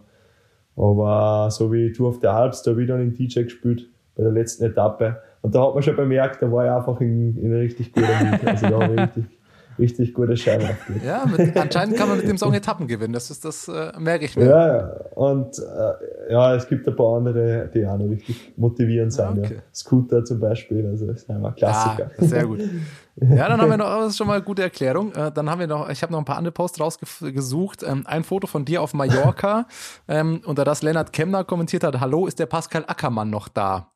Äh, jetzt kennt man ja auf Mallorca verschiedenste Möglichkeiten, wie man sich auf Mallorca austoben kann. Welcher Typ Mallorca bist du denn? Ah, ah, hallo, ist der Pascal Ackermann noch da? Jetzt kann ich mich erinnern. ist ein bisschen ein Insider. Ja, dachte ich mir. ja, also vom Lenny und von mir. Nein, in Mallorca, äh, wenn wir da in dem Hotel sind, wo wir halt immer schlafen mit dem Team, Und da halt ein paar Touris unterwegs sind, die fahren halt dann immer an mich oder den Lenny beim Ausgehen, wenn wir zum Bus gehen, zum Rad. Hallo, ist der Pascal Ackermann noch da? das ist halt immer ganz, ist halt immer ganz witzig, wenn du zwei Wochen dort bist und das jeden Tag viermal hörst. Ack ist die Male-Legende. Ja. Ja, sehr gut. Ja, der, der verzaubert die Pensionisten mit seinem Grinsen. Also, jetzt sind da ganz scharf drauf, dass sie ein Foto machen mit ihm, glaube ich. Stark. Ja, sehr gut. Dann, ähm, also man merkt schon, es sind, es wiederholen sich die Leute, die kommentieren. Es ist so eine kleine Gang, da müssen wir auch gleich noch äh, drauf zu sprechen kommen. Dann hier Schnetzeln with the Schnetzelmeister, Lennart Kemner und äh, drunter Kommentar, schön ein weggeschnetzelt, Ehre. Das kommt von, äh, also Schnetzeln, der Ausdruck kommt von mir, aber Schnetzeln äh, eingebunden haben wir beim Fortnite-Spielen. Oder Lenny und ich eine schwere äh, Fortnite-Phase gehabt haben. Und da da haben wir immer Schnetzelmeister gesagt, wenn es richtig viel äh, Häuser umgeguckt hast. Ich sehe schon, aber es gibt so eine kleine Zuckergang bei euch, oder? Nee, es geht, es geht, es kommt drauf an, es kommt drauf an. Dann ist mir aufgefallen, dass äh, unter zwei oder drei Fotos von dir tatsächlich Remco auch kommentiert hat. Hier einmal auch Don't Be Too Fast, Mate. Ähm, habt, also kennt ihr euch so ein bisschen? Ist das irgendwie Zufall oder habt ihr irgendwie auch so schon mal irgendwie ein bisschen Kontakt gehabt? So? Ja, ein bisschen so von, äh, also in Argentinien sind wir das erste Mal gemeinsam gefahren, eh, was sein erstes Rennen war und da habe ich die Bestzeit gehabt beim Zeitfahren und dann hat es er gehabt und es war irgendwie so, dass drei Leute am Hot Seat waren, irgendwie so war das, glaube ich. Und da haben wir halt ein bisschen gequatscht und dann sind wir Türkei-Rundfahrt gemeinsam gefahren und so. Und ja, man ein bisschen halt Smalltalks dem Rennen. Also man einfach. hat schon so, so Buddies im Feld, oder? Wo man so auch im Feld, ab und zu im Feld mal, Ja. wenn man neben denen fährt, mal was quatschen kann. Ja, ja, sicher. Also so zwischen dem Rennen, man fährt ja nicht immer Vollgas und dann sind einmal, vor allem bei drei Wochen, da hast du schon oft einmal so die Überstellungsetappen. Und da kennt man halt so ein paar Leute, mit denen man ein bisschen quatscht und ja, mit denen man halt auch vielleicht immer im Trainingslager, wo man äh, Privatbulls trifft und trainieren geht und so. Oder halt meine anderen österreichischen Kollegen. Also, ja. Ja, dann kommen wir zum letzten äh, Foto. Geht wieder um einen gewissen Remco.ev. Ähm, ein Foto von dir gepostet. Ähm, und da ist, sind ihm offensichtlich zwei Dinge aufgefallen. Er schreibt, nämlich, er schreibt nämlich, time to take off the mustache and repra- replace it by socks. Sag mir mal so, du hast auf dem Foto mehr Schnauzer als Socken. Ja, das stimmt, ja. Das mache ich immer für die Colore, dass ich, dass ich ein bisschen brauner unten bin. Deswegen fahre ich immer mit äh, abgeschnittenen Socken äh, oder Knöchelsocken halt. Und ja, ein Schnauzer jetzt schon über ein Jahr, eineinhalb Jahre bald. Also, Ja, stark. ja, ja. Das sind nämlich die perfekten Überleitungen jetzt, weil äh, Kategorie 1 ist abgeschlossen, Social Media Zeugnis. Ähm, bist du mit einer 1 minus glatt durch zum perfekten Zeugnis, fehlen auf Strava natürlich auch noch Wattwerte. ähm, das ist mir aufgefallen. Ich habe nämlich vorher ein bisschen analysiert und wollte mal schauen bei der Natur auf die Alps. Du hast ja Koms geholt. Da hätten mich jetzt die Werte auch noch interessiert. Die sind noch nicht mit hochgeladen. Also das wäre noch das Einzige, wo du dich verbessern könntest. Der Rest ist echt top. Und jetzt kommen wir zur nächsten Kategorie. Achtung, Achtung! Hier spricht die Polizei. Jetzt hatten wir das gerade mit den Socken. Ähm, den Schnauzer hast du jetzt angesprochen vor eineinhalb Jahren. Ähm, nervt's dich eigentlich, wenn, wenn man dich darauf anspricht so? Frage ich lieber, bevor ich dich darauf anspreche. Ich, tra ich trage ja Stolz. Also. Das ist überragend. Ich trage ja mit Stolz. Also. äh, aber ich verändert mich ein bisschen. Ich habe mal manchmal länger gehabt, dann äh, einmal habe ich sogar gefärbt gehabt. Das war auch recht lustig. Und jetzt habe ich immer ein bisschen gestutzt. Also, ja. Aber mir ist schon aufgefallen, dass sich das bisschen bei euch im Team auch durchgezogen hat, oder? Also ich glaube, Schachmann war doch auch mal irgendwie eine Zeit lang kurz mit einem Schnauzer. Gefühlt habe ich verschiedene Borderfahrer in den letzten Jahren mal immer mal wieder zumindest kurzzeitig mit einem Schnauzer gesehen. Bist du da so der Ja, ich bin einfach äh, Style-Ikone im Team? Inspiration für die ganzen Schnauzergänger. Nein, aber ich muss sagen, der Schwarze hat den schon länger dran. Der hat ja bei der auch schon gehabt. Ah, stark. Ja, und dann, dann ist uns irgendwie auch noch aufgefallen, das Lustige ist, also, wir, du hast, wie hast du gerade schon erzählt, du, Leonard Kemner und so, ihr habt da so ein bisschen eine Gang und es habt ja, es wirkt auf uns, oder äh, Pöstelberger hat in seinem Vlog diese, die Austria-Gang nennt er sie. ähm, und das Lustige finde ich ja daran, dass es anscheinend für äh, englischsprachige oder ausländische Kommentatoren schwerfällt, euch auseinanderzuhalten, weil gefühlt seid alle, ich glaube, vier oder fünf österreichischen Borderfahrer, ihr seid grundsätzlich ein und dieselbe Person, wenn da kommentiert wird. Ja, ich glaube, bei deiner Burgos Etappensieg, war, glaube ich, fünf. Minuten lang nicht klar, wer da eigentlich überhaupt gewinnt. Dann ist es mal Patrick Konrad, dann ist es mal Gregor Mühlberger letztes Jahr noch, dann bist es du so. War der Schnauzer vielleicht auch dein Zeichen, um zu sagen, hey, das, das bin ich? Na, keine Ahnung. Es war irgendwie so zum Spaß. Also, ich, ich habe mich, also am Trainingslager war ich zu faul, einfach zum Rasieren im Gesicht. Und wie mich dann, wie halt, wie es halt heimgegangen ist zur Freundin, äh, habe ich gedacht, okay, jetzt rasierst du den, habe ich den Schnauze überlassen, habe das witzig gefunden und nächsten Tag haben wir nur Farbe gekauft und haben ihn gefärbt. Und dann habe ich echt so einen richtigen Pornobalken gehabt, so dünn und ganz schwarz und richtig schwarz, so Geil. übertrieben einfach. Und da hat jeder recht gelacht, wie ich so zum Frühstück gekommen bin. Und äh, ja, irgendwie, manchmal habe ich so gedacht, ah, rasierst du ihn weg, aber das ist dann echt so, da, da setzt du an und denkst dann nur so, na, na, na, das kann einfach nicht abpassieren. Nee, dann muss man es auch durchziehen. Da bin ich voll dabei. Äh, was, was ich mich auch noch gefragt habe, ähm, jetzt hatten wir so ein bisschen diese Austria-Gang. Ich habe das Gefühl, wenn man zumindest die Instagram-Kommentare liest, ihr habt da irgendwie den norddeutschen Lennart Kemner einfach mit integriert. Kann das sein? ja, der Lenny spricht ja schon österreichischen Dialekt, also sagt er, seine, seine Haxen tun ihm weh, sagt er auch schon, also Alter. Und ja, gute also mit, mit dem Lenny verstehe ich mich richtig gut und ja, das ist einfach, macht einfach Spaß, wenn man gemeinsam Rennen fährt und generell bei uns im Team. Also das, da entstehen schon Freundschaften, also das ist nicht nur Teamkollegen. Aber es gibt auch noch so eine, so eine andere Gang, die, die Sprinter-Gang, von der erzählt uns immer Pascal Ackermann. Da wird natürlich auch immer im, im Trainingslager gibt es bestimmte Aufnahmerituale. Wer ist denn die coolere Gang? Die Austria-Gang oder, oder die Sprinter-Gang? Ah, was ist das für eine Frage? Also. ah, es sind, beide coole Gangs. Ja, ja. Das ist die Aber wir haben, offizielle Antwort. wir haben keine, also wir sind, da ist kein Gangkrieg, also alles gut. Aber wer, wer macht denn die bessere Musik? Weil von Ackes ist man so ein bisschen die Schlagerparty gewöhnt. Ja, es ist ein bisschen Kannst- wie die Stimmung ist. Also manchmal würde ich sagen, ist echt immer cool, wenn es die klassischen Ballermann-Hits gibt und so. Und manchmal ist es einmal gut, wenn wieder Abwechslung drinnen ist und man spielt ein bisschen äh, was von äh, normal, also eine normale Musik ist ja auch normale Musik, aber halt äh, einfach das, was halt im Radio auch spielen. aber motiviert Giro- beides. Motiviert Ist die. Giro-Playlist schon geplant? Nein, ist noch nicht geplant. Also ist noch nicht geplant. Muss ich mal mit unserem Bus, mit unserem Busfahrer reden. Also mit unserem Busfahrer reden. Also sollte ich es irgendwie schaffen, äh, bei der letzten Etappe am San, Berdin, äh, San Bernardino Pass zu stehen, nehme ich den lautesten Lautsprecher, den ich finde und mache ich fühle mich Disco mal auf Anschlag, bis alle Jawohl, Schweizer und Italiener perfekt. um mich rum weggehen. Passt, perfekt. Also wenn du, wenn du den Song irgendwann hörst und dir wahrscheinlich das Laktat schon aus den Ohren rausspritzt, dann, dann Ja. wollen wir was sehen. ja, genau. Ja, sehr geil. Ja. Dann haben wir doch, haben wir doch viel erfahren heute. Ich äh, bin richtig gespannt. Du hast erzählt, am Mittwoch geht's los. Was, was macht man jetzt noch in den letzten Tagen? Macht man jetzt die, die letzte Woche lieber noch mal ein bisschen lockerer? Versucht man die Spannung zu halten? Du hast schon erzählt, du wirst jetzt gleich noch mit Entenbraten bekocht. Äh, ist das so Ja. nochmal die, die heimische Kost, bevor es mit Nudeln und Pasta weitergeht? Nein, nein, also das war einfach nur im Kühlschrank, bevor es schlecht wird. nein, äh, nein, also vom Training her, also sicher trainiert man schon noch Intervalle und so, aber jetzt nicht mehr so viel Umfang und schaut halt einfach, wie du gesagt hast, dass man die Spannung ein bisschen hochhält. Und äh, startet ja mit einem Prolog und dann die ersten zwei Etappen sind ja auch flach. Also ist echt gut zum Einrollen.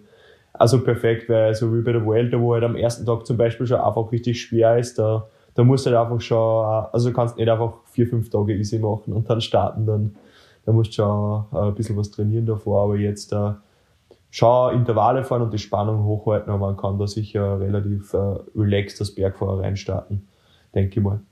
Ich habe gesehen, äh, deine Startnummer soll die äh, 77 sein. Ist das, Ah, echt? ist das korrekt? So Also, steht's oder bei Pro Cycling? Stats zumindest. Da stehst du mit der 77 drin. Ah, das weiß ich noch gar nicht. Okay. Bist du abergläubisch, was sowas angeht? So eine äh, Nein. 77 ist ja eine Eng Engelszahl, sagt man da ja auch. Ah, echt, Bringt soll oder? Glück bringen. Ja, wenn es zweimal die gleiche, Oh. entweder Schnapszahl oder Engelszahl, je nachdem, was für ein Bereich man da äh, angelegt ist. Aber Also, bist du da abergläubisch? Weil man kennt es ja von manchen so Radfahrern, dass sie die 13 irgendwie dann verkehrt jetzt rum hinhängen oder so. Ein bisschen abergläubisch bin ich schon bei manchen Sachen. Ja, das muss ich schon sagen. Also, das gebe ich zu, ja.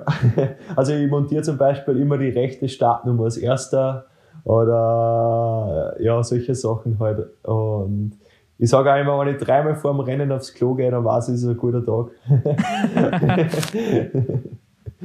ja, Ja, aber das, das ist ja das Gute. Jetzt bei der 77 ist es egal, ob du rechts oder links, links zuerst machst. stimmt, ja. Also 77 ist ungewohnt, weil für normaler mit, also mit meinem erst- ersten Buchstaben G bin ich eigentlich immer, äh, habe ich meistens einen Dreier in der Nummer. Also, Ja, stimmt, aber ihr habt natürlich sehr, also Sagan ist mit der 71 bei euch drin und dann hat Aleotte, Benedetti, Bottner, Ja, Buchmann, ja, Fabro, ja. da bist du mit Großschartner, da kommt nur noch Ost nach dir. Also ihr seid sehr brutal, ja. anfangsalphabetslastig, muss man gehabt. Das habe ich sagen. noch nie gehabt. Und ich muss auch sagen, das bin jetzt richtig ungewohnt, weil sonst bin ich es gewohnt, dass ich immer komplett Deutsch spreche die ganze Zeit oder Mundart. Okay, Teamsprache ist grundsätzlich Englisch, aber wenn jetzt von sieben Fahrer sechs äh, Deutschsprachige am Tisch sitzen, sprichst du einfach Deutsch und also manchmal Englisch, weil man will ja nicht, dass sich da jetzt wer dann auf, Au- also als Außenseiter irgendwie fühlt. Aber jetzt äh, weiß ich, jetzt wird jetzt die ganze Zeit Bibidi Babidi sein. Und Italienisch. ja, es wird auch ungewohnt.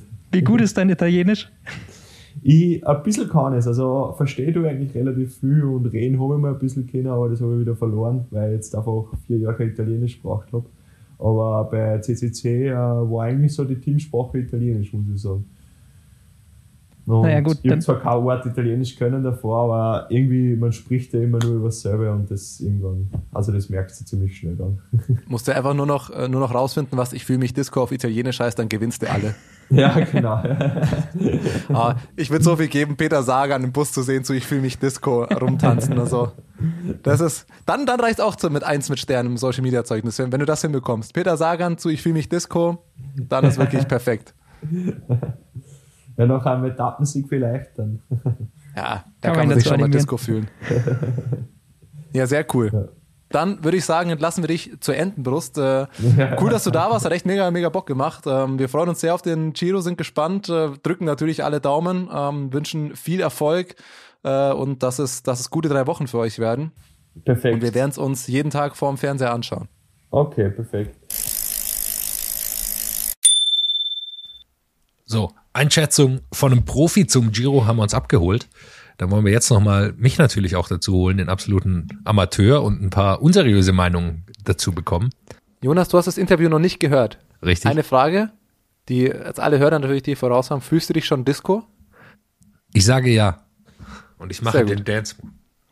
Ist ein bisschen so wie in der, in der Schule früher, wenn man so einen Insider hatte und dann einfach andere Leute nach Ja. irgendwas gefragt hat und dann so, hihi, der hat das Falsche gesagt. Ja, Jonas war krank an dem Tag, als der Insider entstanden ist. Ja, dann äh, würde ich sagen, wir haben, wir haben einiges schon angesprochen. Jetzt lass uns aber nochmal knallhart, investigativ Blödsinn reden. Also, nee, ernsthaft, lass uns nochmal auf die Strecke schauen, vor allem auf die Teams. Ähm, ein bisschen was haben wir im Interview schon ange, angesprochen.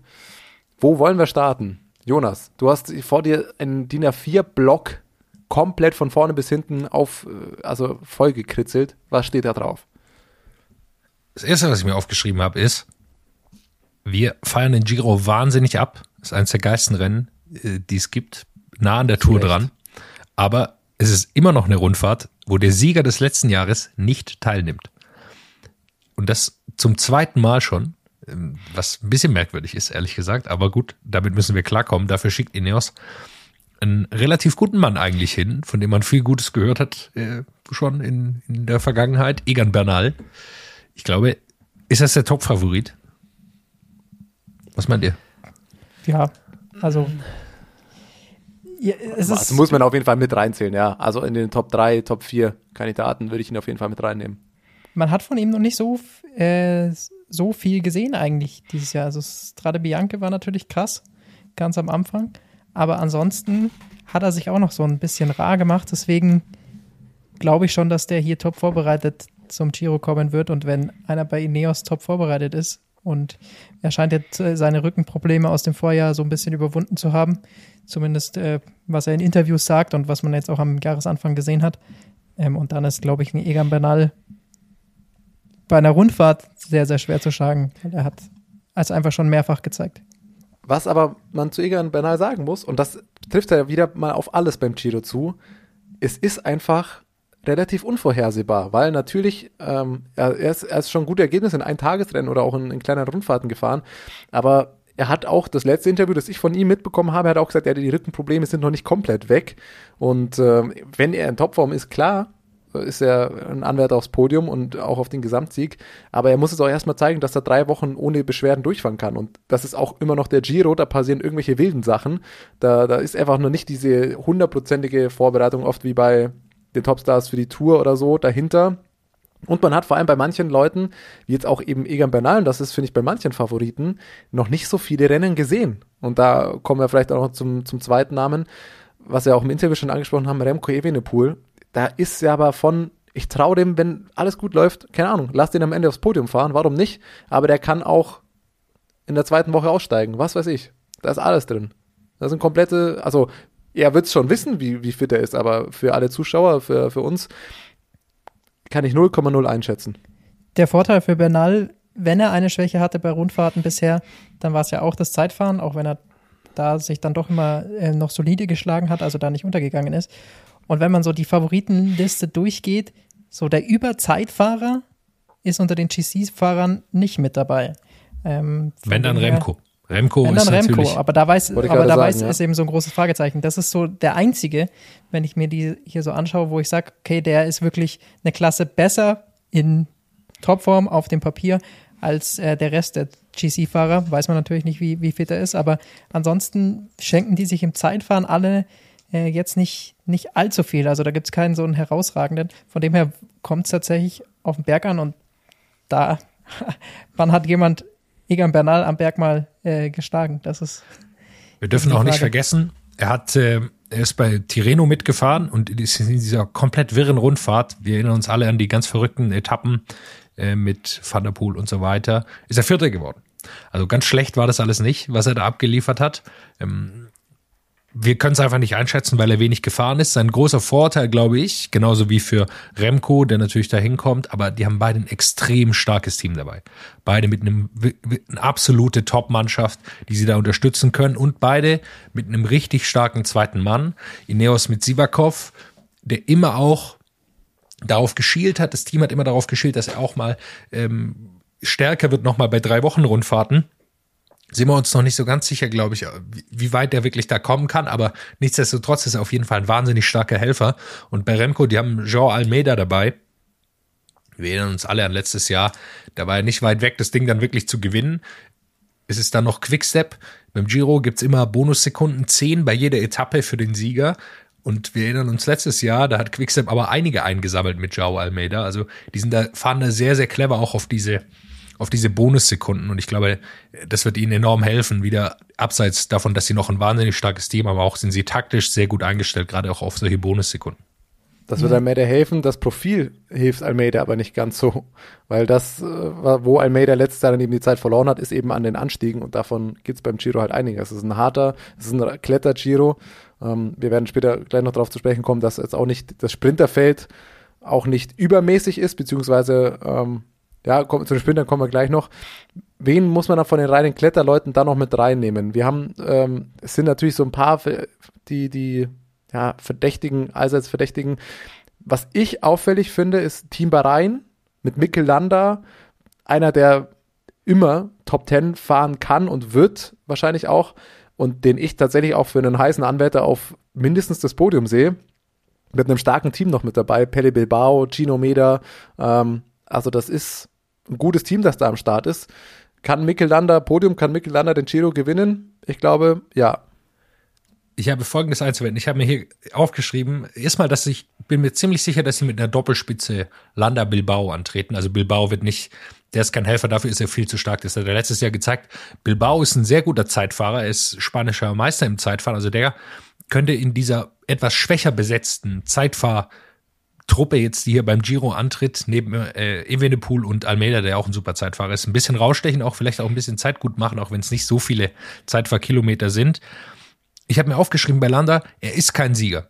Er hat in den letzten, ich habe es nochmal nachgeschaut, in den letzten drei Saisons jeweils nur einen Sieg geholt. Und das ist beim Giro sehr gefährlich, wenn, wenn er eben diese Bonussekunden nicht bekommen kann, die oft verteilt werden und die oft einen Unterschied ausmachen können. Gerade wenn ich mir die, die anderen Fahrer anschaue, also Adam Yates, der deutlich Sprintstärke ist im Vergleich zu ihm. Und da könnte er Simon einiges Yates. an Zeit. Äh, Simon Yates natürlich, selbstverständlich. Danke, Adam ist nicht dabei. Der Klassiker. Adam, ja, äh, einer der Yates-Brüder, so muss man es Ja, immer ja. sagen. Ähm, genau, und ich glaube, da kann er einiges an Zeit verlieren. Gar nicht, weil er schwächer am Berg ist, sondern einfach nur, weil er dann so eine Etappe nicht gewinnen kann. Und mh, aber aufs Podium, also Landa ist immer unter den Top 5. So hat man das Gefühl bei jeder Rundfahrt. Man sieht ihn nicht so häufig, aber am Ende ist er irgendwie unter den Top 5. Habe ich auch nochmal nachgeschaut. Ähm, in den letzten fünf Grand Tours, da war seine schlechteste Platzierung siebter. Also wer Geld das setzen will unter die, auf Landa in die Top 5, ich glaube, da ist man nicht schlecht äh, mit bedient. Ich, ich sag, Landa fährt aufs Podium und für ihn spricht auch die Form. Also er ist bisher auch schon starkes Frühjahr gefahren. Wir haben vorhin schon Tereno angesprochen. Nach Tadej Pogacar und Wort von Art kam Mikel Landa vor Egan Bernal, vor João Almeida, vor Roman Bardet, vor Simon, äh, Simon Yates, vor Vincenzo Nibali. Also ein paar Leute. Ist eine Einwochenrundfahrt, ist mir auch klar. Aber bei der Tiren, bei Tirreno fand ich den super stark. Also da ist er schon, schon sehr gut mitgefahren. Ähm, Baskenland-Rundfahrt immerhin noch Achter geworden, ja, aber ich würde ihn schon als einen der Top-Favoriten mindestens fürs Podium auch bezeichnen. Ob er gewinnen kann, hast du schon einen Punkt, aber ich sehe Mikel Landa als einen, der da, ich sag Mikel Landa fährt aufs Podium. Und ich habe noch eine kleine These mir aufgeschrieben, sehe ich gerade. Peo Bilbao wird er der neue Ri- Richard Carapaz. Es ist genau die gleiche Situation wie bei Ineos, äh, nicht bei Ineos, äh, bei Movistar damals. Als Landa ging als Kapitän rein, Carapaz hat die Freiheiten, auch mal zu attackieren. Und das könnte jetzt auf Bilbao zutreffen, dass er mal wegfahren kann, vielleicht zwei Minuten auf einmal vorne liegt und dann auf einmal ist er vorne und niemand weiß so ganz genau warum. Das kann Die- sein. Die These finde ich sehr interessant. Fände ich, fänd ich stark. Also ich feiere das ja gerade beim Giro immer so, dass ähm, dann doch auch manchmal die Kapitäne so ein bisschen durchrotieren. Also so dieses ganz klare, wir setzen nur auf einen Kapitän und so weiter, was man von der Tour kennt, äh, gibt es beim Giro, zumindest in manchen Teams, äh, nicht immer. Und das, äh, finde ich, macht es auch aus. Simon Yates haben wir schon kurz angesprochen. Ich glaube, so wie er sich zuletzt in Form gezeigt hat, gehört er mindestens auch zum den besten fünf Top-Favoriten, sage ich mal, wenn nicht sogar noch besser. Ist super in Form. Ich, äh, Yates ist so einer, ich sage, der, der aus der Vergangenheit würde ich behaupten, der schafft nicht auf die drei Wochen. Genau, das ist das ich glaube, Yates wird lange Problem. dabei sein und der Yates wird auf irgendeiner dieser sehr schweren Etappen äh, Ende zweite, Mitte dritte Woche wird Yates irgendwann mal verlieren, wenn vielleicht schon nicht auch früher. Also bei drei Wochen Rundfahrten, korrigiert mich, hat das einfach bisher noch nicht zeigen können. Na, zeigen schon, aber dann halt nicht zu Ende bringen. Ja, das war nicht immer das bis zum Problem. Schluss, genau. Also Ja, er, hat wir einmal die Vuelta gewonnen, 2018. Also er hat es schon mal gezeigt. Aber aber beim, beim die Giro letzten hat er, Jahre nicht. Genau, beim Giro hat er, wir erinnern uns halt, das glaube ich, haben, hatten jetzt Thomas und ich, wir sind Genau. an die Niederlage gegen Christopher Froome dann, wo er auf einer Etappe in der letzten Woche auf einmal 45 Minuten verliert. Ähm, das hängt ihm halt immer noch nach, ähm, aber klar, er ist in absoluter Topform, Tour of the Alps richtig dominiert. Äh, das war ganz stark, was er, was er da schon gezeigt hat. Ansonsten ist allerdings sein Team natürlich im Vergleich jetzt zu De Koenig oder Ineos äh, ein bisschen schwächer äh, oder vielleicht auch deutlich schwächer. Deutlich, würde ich sagen. Mikkel Nieve hat er noch als Helfer dabei, aber ansonsten ja, wird es da schon auch ein bisschen dünner bei Team Bike Exchange. Ja, Nick Schulz ist, ist gut gefahren. Äh, auch bei Tour of the Alps muss man sehen, wie weit er kommt, aber du hast vollkommen recht. Was ich auf jeden Fall, wo ich mir sicher bin, er wird mindestens eine Etappe gewinnen. Also dafür ist er, er ist so gut am Berg und er ist so explosiv. Also da, da ich glaube, niemand wird dagegen setzen, dass er eine Etappe auf jeden Fall gewinnen wird. Dafür ist er zu gut. Ja, da gehe ich mit. Also ich sage auch, um Gottes Willen, ich, ich rede den jetzt auch nicht aus, aus den GC-Ambitionen raus, aber ich glaube nicht, dass er gewinnen kann. Und äh, ich glaube, dass das so ein Kandidat ist, der am Ende dann, wenn es blöd läuft, auch nur auf Platz 7 landet, sowas. Also ich, äh, ich würde, Yates würde ich nicht in die Top 5 mit reinnehmen. Ansonsten, lass uns schauen. Ähm, einer, der, ja, muss man beim Giro immer mit auf dem Schirm haben, Vincenzo Nibali, fährt jetzt doch mit. Äh, Hat ein gebrochenes Oh, Handgelenk? na, er fährt mit. Ja, genau, aber er hatte Ja. deswegen, das war Genau. die Frage, ob er, Da, ob deswegen will ich ja, also Jonas winkt schon vehement. Ich bringe meinen Punkt kurz zu Ende. Ich will ja jetzt gar nicht sagen, dass er zu den Favoriten gehört, aber man, man sollte ihn mit auf dem Schirm haben, vor allem das Team Trek, ähm, Nibali, Bauke, da am Start, fällt für mich auch eher unter die Kategorie nicht Top 5. Am Ende so um Platz 9 vielleicht dann rausspringen. Was meint ihr? Jonas, was, was, wie, was winkst du so vehement? Ja, ich hatte schon Furcht, du willst in den Kreis der Favoriten mit reinzählen. Ich sage, das reicht einfach nicht mehr. Ich glaube auch nicht mal Top 10. Ich bin mir ziemlich sicher, dass die auf Etappen gehen werden. Bauke Mollema, äh, Giulio Ciccone, der ein super Etappenfahrer ist. Also die haben eine, äh, eine gute Truppe dabei, die Etappen holen kann. Irgendwie fürs Gesamtklassement reicht dann, glaube ich, nicht. Ich glaube, auch Mollema hat ein bisschen damit abgeschlossen. Und äh, deshalb sehe ich die da auf der Jagd nach Etappen und nicht mehr. Das gleiche gilt für Movistar. Marc Soler würde ich das, das gleiche nennen. Den kann man nicht mehr nennen, wenn es um so GC-Sachen geht. Er, es scheint er einfach nicht zu schaffen. Man hat es, glaube ich, gehofft auch bei Movistar, dass er sich da entwickeln kann, aber aktuell sehe ich ihn da nicht in der Lage. Ja, also Nibali ist, glaube ich, immer äh, dann auch für auf jeden Fall Etappensiege gut, das ist klar. Aber wahrscheinlich wird Bauke am Ende vor ihm landen. Eben GC. Wäre jetzt meine Vermutung einfach mal. Wen sollte man sonst noch auf dem Schirm haben? Ähm, Team DSM bin ich gespannt, ehrlich gesagt. Das wird ja so eine, ich gehe mal stark davon aus, dass sie auch mit einer Doppelspitze Jai Hindley und äh, Roman Bardet fahren gesagt, werden. Ja. ja. das wird wahrscheinlich die Herangehensweise sein. Jai Hindley in dieser Saison noch ein großes Fragezeichen. Bei Paris-Nizza ist er auf Platz 18 im, im GC insgesamt reingekommen. Tour of die Alps und Katalonien-Rundfahrt ist er nicht zu Ende gefahren. Bei Tour of die Alps ist er, glaube ich, gestürzt. Musste genäht werden, genau. Ja, ist das, äh, wie sehr beeinträchtigt ihn das noch? Ähm, ja, also konnte dieses Jahr zumindest noch nicht das zeigen, was er letztes Jahr beim Giro gezeigt hat. Ähm, und Roman Bardet bin ich auch gespannt. Das ist das erste Mal, dass er den, den Giro fährt, dass er klettern kann. Ähm, wissen wir. Aber reicht's da für Top 5? Ich habe mir ein großes Fragezeichen bei Roma Bardet aufgeschrieben.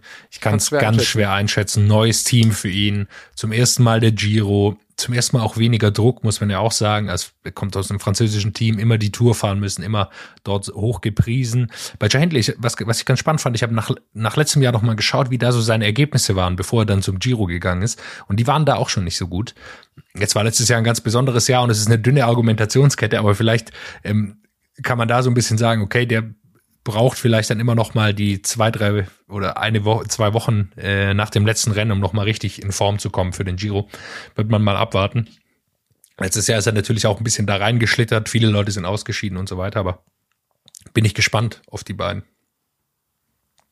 Ja, auch ein Team mit, mit viel äh, deutscher Unterstützung, wo wir uns ja auch freuen, dass die beiden da durchgeführt werden von, von Nikias Arndt zum Beispiel. Ein paar Namen habe ich noch Nico reinzuwerfen. noch mit dabei der letztes Jahr da auch mit dabei war. Genau. Ja, ich, ich habe auch noch ein paar. Bist du noch bei D D Team DSM? Ich hätte zwei noch. Also ich würde sagen, lass uns Emanuel Buchmann zum Schluss dann noch machen. Ähm, und einen, den man auf jeden Fall noch nennen muss, wird Alexander Vlasov sein. Ähm, der ja schon gute Ergebnisse gefahren hat und auch dieses Jahr schon Paris-Nizza ist er Zweiter hinter Max Schachmann geworden. Tour of the Alps auch Dritter immerhin. Also scheint in guter Frühform zu sein. Und bei dem wartet man ja gefühlt auch immer noch auf den, auf den finalen Durchbruch. So würde ich mal bezeichnen. Dem würde ich es tatsächlich zutrauen. Ich bin gespannt, wie er es über drei Wochen zeigt. Dem würde ich zutrauen, eine Etappe kann er sich holen und dem würde ich auch, wenn es gut läuft, eine Top 5 Platzierung sogar zutrauen. Ich habe äh, folgende These zu Alexander Vlasov. Ich glaube, er ist äh, richtig überbewertet, äh, wie wir ihn sehen. Okay. Also jetzt im, im Vergleich zum Beispiel zu George Bennett von Jumbo Visma, ähm, hat man bei Vlasov, du hast es gesagt, immer das Gefühl, er ist nur noch ganz kurz davon entfernt, ein richtig großer zu werden. Aber so wirklich gezeigt hat er das doch ehrlicherweise nie.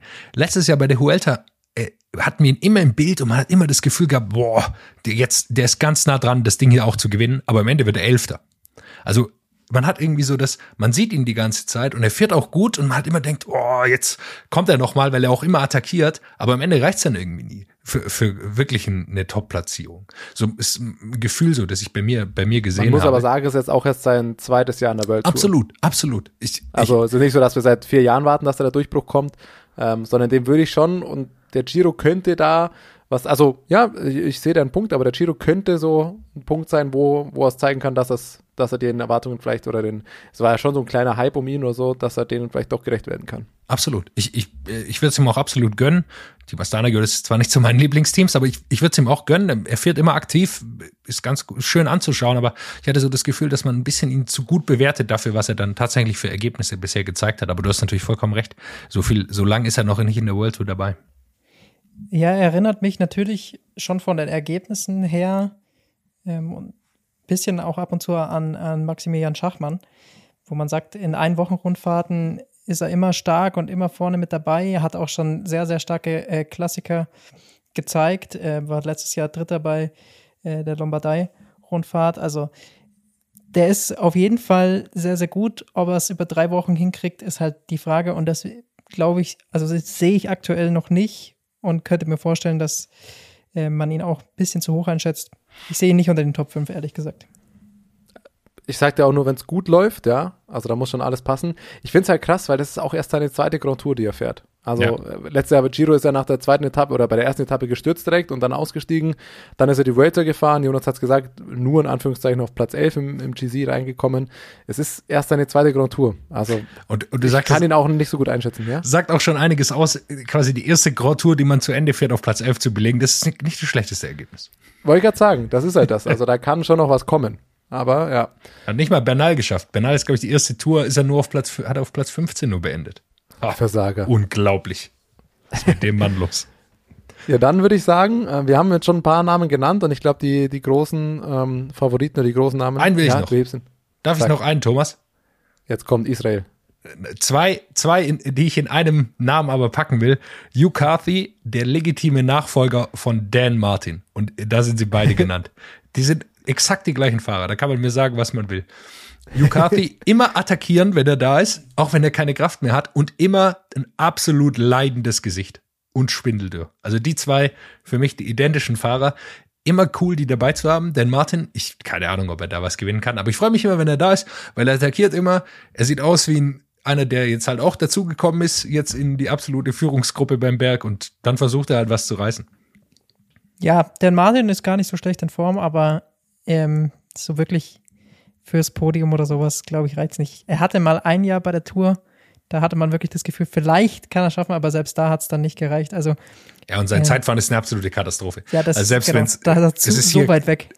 Es ist nicht hier viel Zeitfahren, aber dafür reicht schon, dass er viel Rückstand bekommt. Aber wie gesagt, ich freue mich immer, Dan Martin zu sehen bei einer großen Rundfahrt, weil da der, äh, der taktiert nie hinten rum, sondern wenn er noch irgendwo ein Körnchen Kraft findet, dann äh, attackiert er.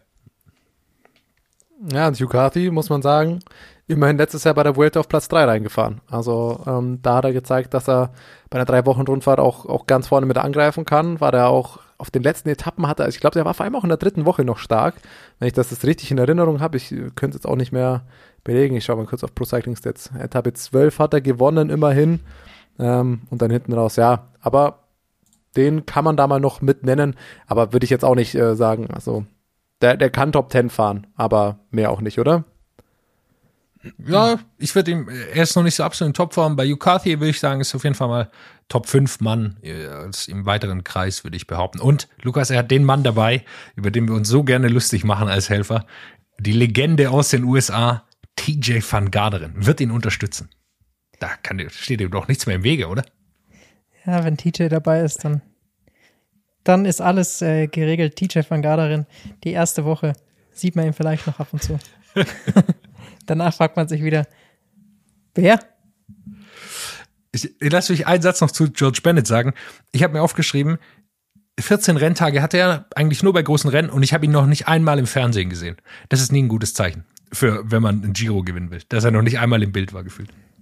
Ja, generell fragt man sich da schon bei Jumbo Visma, ähm, dass sie dieses Jahr beim Giro auf jeden Fall erstmal wenig, glaube ich, Wert drauf gelegt haben, weil er hat auch jetzt nicht die stärksten Helfer dabei. Äh, Paul Martens ist natürlich mit dabei, einer, der natürlich da im Flachen extrem äh, viel arbeiten kann. Aber ansonsten jetzt, was die Berge angeht. Im Grunde ist es George Tobias Bennett- Voss. Ja, aber ist ansonsten äh, Bennett wahrscheinlich relativ schnell auch immer auf sich allein gestellt. Ja, Im Grunde hat er Tobias krass. Voss und da muss er zusehen, wie er mit dem zurande kommt. Ganz In junger großen Mann. Teams ist Talent. Jumbo echt am, am unterrepräsentiertesten.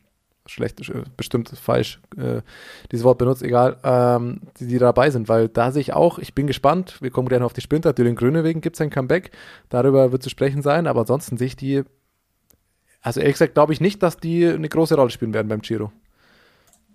Durchaus möglich. Wer hoffentlich aus deutscher Sicht eine Rolle spielen wird, ist Bora Hans Grohe.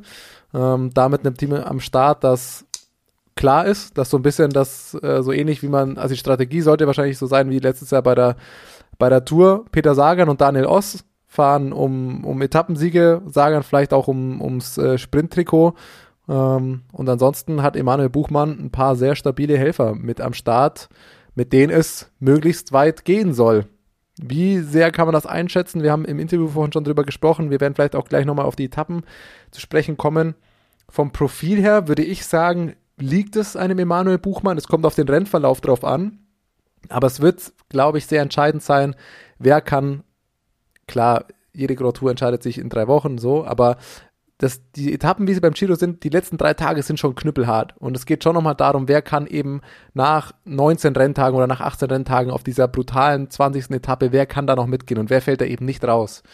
Und das ist schon eher ja was, was Emanuel Buchmann ins Profil kommt, der jetzt nicht, ähm, ich habe es im Interview schon gesagt, nicht dafür bekannt ist, eine Woche zweimal eine, eine wilde Attacke zu starten, um, um Zeit zu gewinnen, sondern der wird lange dranbleiben. Und wenn Emanuel Buchmann fit ist und da nichts dazwischen kommt, muss man dem halt auch erstmal Zeit abnehmen.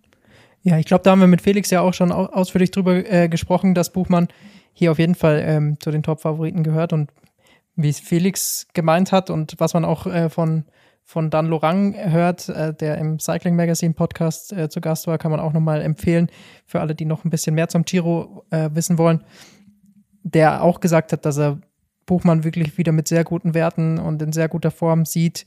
Ähm, von dem her kann man, denke ich, aus deutscher Sicht schon zuversichtlich sein, dass man Buchmann in den Top 10 vom Gesamtklassement auf jeden Fall ansieht. Und dann ist immer die Frage, ähm, bei Buchmann hat es immer ein bisschen davon abgehangen, wie er auch ähm, dann irgendwie in den Gruppen und so weiter mitkommt und ähm, wie es sonst taktisch äh, läuft. Ähm, wenn es nur ums reine Bergfahren geht, glaube ich, ähm, gehört er da auf jeden Fall zu den Spitzenleuten dazu. Für ihn wird auch, äh, für ihn gilt ein bisschen, wie das äh, gleich auch für Lander gilt, es sind keine Sieger. Also die, wenn der jetzt eine Fünfergruppe ankommt oben am Berg, dann sehe ich Buchmann da nicht gewinnen erstmal. Das heißt nicht, dass ich ihm nicht gute Chancen ausrechne, das tatsächlich auch in den Top 3 vielleicht sogar zu gewinnen, ehrlich gesagt. Aber ähm, das ist ein bisschen ein Problem, das er hat und ich glaube, das wird er auch nicht mehr loswerden, ehrlich gesagt. Also so eine gewisse Antrittsstärke, die ihm einfach fehlt. Er kann lange Attacken fahren und er hat auch den Mut, wir haben es schon gesehen bei der Tour damals auch, als er äh, unter die Top 5 gefahren ist, dass er auch sich traut, mal zu attackieren, wenn er die Beine hat. Und ich glaube, darauf wird es auch ankommen, dass er sich da vielleicht zweimal so über den Giro verteilt den Mut nimmt und nochmal eine Attacke setzen kann. Dann würde ich vorschlagen, wir haben ja über das GC gesprochen, ich möchte etwas Neues etablieren in unserem Podcast, ein neues Tippsystem. Natürlich äh, wollen wir jetzt nicht nur drum rumschwafeln, man muss sich auch festlegen. Und ich habe letztens was auf Twitter gesehen, das würde ich gerne für uns übernehmen. Es muss jetzt, und das können wir für die Sprinter vielleicht auch noch machen, aber vor allem fürs GZ, drei verschiedene Tipps. Hard, Head und Drunk Bet. Also was sagt euer Herz, was sagt euer Kopf und was wäre die betrunkene Wette? Ich fange einfach mal an. Ähm, ja gut, sagen wir mal Herz, Klar würde man sich freuen, wenn Emanuel Buchmann das Ding gewinnt. Ähm, das wäre geil, das würde den deutschen Radsport weiterbringen, man würde es ihm gönnen. Also hart, Herz, sage ich Emanuel Buchmann. Head würde ich tatsächlich auf Mikkel Lander gehen. Und äh, meine betrunkene Wette ist Marc Soler. Jetzt ihr. Marc Soler? Ja, ich ja, weiß gar nicht, wie viel, wie viel Gin Tonic du da im Kopf haben musst. Das, aber gut. Äh, es ist, heißt ja betrunken. Wie sehr betrunken, das äh, ist ja nicht spezifiziert. Du oder? weißt, wie ich trinken kann. Ja, absolut richtig. Deshalb sage ich ja. Deshalb sage ich absolut. Ja, Jetzt ihr. Nicht in Frage stellen, bitte selber. Mein Herz äh, sagt Remco. Ich bin Fan von Comebacks und den klassischen heroischen Sport Stories. Von dem her wäre das natürlich die schöne Comeback-Story. Keiner hat Remco gesehen und dann kommt er und dominiert den Giro. Äh, Kopf sagt Egan Bernal, nicht nur, weil er einfach so extrem stark ist, sondern weil er einfach auch wieder das stärkste Team mit am Start hat. Also ähm, ich glaube, wenn man Pavel Sivakov als Helfer dabei hat, ein Castro Viejo, Ghana, das ist Daniel Martinez, Martinez. Also, also das ist unfassbar. Ähm, von dem her, dieses Team ist so stark und wir haben gesehen, wenn Jumbo in so, mit einem so starken Team anreist, wie sie die Rundfahrten dominieren können. Und das werden sie diesmal beim Giro auch tun. Zum ersten Mal, dass ich sie eigentlich beim Giro mit so einem krassen Team sehe. Und ja, meine betrunkene Wette, hm. Dan Martin. Würde ich ihm gönnen. Also bei mir ist das Herz auf Seiten von Mikkel Lander. Ich bin ein großer Fan von ihm. Ich würde es gönnen, ich würde ihm einfach gönnen, dass er einmal jetzt das Ding gewinnen kann. Er hatte viel Pech. Er hat, oft hat dann die Form nicht gereicht. Deshalb äh, Herz geht an Mikkel Lander. Mein Kopf ist, äh, wenn ich rein faktenbasiert irgendwas entscheiden müsste, dann glaube ich auch Egan Benal. Einfach weil ich ihn so stark einschätze. Und äh, gönnen würde ich es äh, tatsächlich Hugh Carthy, weil ich ihn unglaublich äh, beeindruckend finde, wie er da mit seinen 28 Kilogramm, äh, nee, betrunken natürlich, so rum ist es. Ja, Betrunken. aber ich pass auch. Darf ich betrunken äh, noch mal mich umentscheiden? siehst du auch so aus wie Hugh Carty Ja. bergauf. Ja, richtig, richtig. Ich, erstmal bin ich ihm sehr ähnlich und äh, ja, ist einfach ein lustiger Vogel. Äh, ja, wenn ich betrunken würde ich auf ihn setzen, weil er da seine 28 Kilo dann doch mal ganz gut den Berg hochschieben kann. Darf ich betrunken noch mal ändern? Betrunken würde ich natürlich äh, ganz laut rufen, der Hai. Danke. Also, wenn jetzt keiner von uns Nibali nimmt, dann hätte ich mich ja nochmal umentscheiden müssen. Ich habe mich ja extra schon Nein. nicht für Bernal eingesetzt, weil ich wusste, das kommt sowieso noch. Aber dass Nibali nicht genannt wird, das, das hätte mich sonst auch enttäuscht. Ja, vor allem, weil, weil Berge sehe ich dann auch nach der 21. Etappe rumrennen mit der Hand an die Stirn. Shark Attack! Und einmal den Bierpunkttisch abräumen. Also wir können, ich, ich kann schon mal zwei Sachen, würde ich mich hinreißen lassen, vorherzusagen. Zwei Bergab-Attacken sehe ich. Einmal ist es natürlich der Hai, der eine setzen wird. Und zum zweiten ist es Matej Mohoric. Der macht es immer. Also der Mann, irgendwann greift er an, fünf Kilometer vor Ziel und wird rausfahren. Aber ich stelle mir das dann bitte mit der passenden Musik unter der Nibali-Attacke mit dem weißen Hai. Ich. Kommen wir zu den Sprintern. Denn auch da ist ein richtig, richtig starkes Feld am Start. Die Frage ist nur, wie lange. Weil Das ist genau das Ding. wir tippen drauf, dass dort einige aussteigen werden. Ähm, ansonsten, die Namen sind natürlich extrem krass. Caleb glaube ich, muss man ganz, ganz vorne nennen. Der ist erstmal, wenn es um Sprintankünfte geht, der absolute Top-Favorit. Das kann man, denke ich, so sagen. Also Sprint ist einfach äh, Top 3 der besten Sprinter der Welt, muss man ganz klar so sagen. Hat allerdings Ähm, nur Roger Kluge dabei als Anfahrer. Also Kann von, auch seinem, reichen. von seinem ursprünglichen Tour de France Sprintzug, den wir dann wahrscheinlich ein paar Wochen später sehen werden. Gespannt bin ich auf, auf Alpecin Felix. Ich traue Tim Millier auch einen Etappensieg zu. Ähm, Wenn es gut läuft, der auch schon eigentlich ein ganz, ganz gutes, er hat schon drei Rennsiege dieses Jahr geholt, ähm, immerhin. Also dem, da würde ich mich auch für einen Tipp auf Etappensieg hin, hinreißen lassen. Gespannt, also krass, wir haben es ja schon gesagt, Koenig ohne wirklichen Sprinter am Start, ist für sie auch ungewöhnlich. Ähm, und gespannt kann man halt vor allem auf Dylan Grünewegen sein. Seinerseits ja auch Weltklasse-Sprinter, aber halt auch seit, naja, jetzt einem Jahr fast kein einziges Rennen mehr gefahren, er ist lange gesperrt.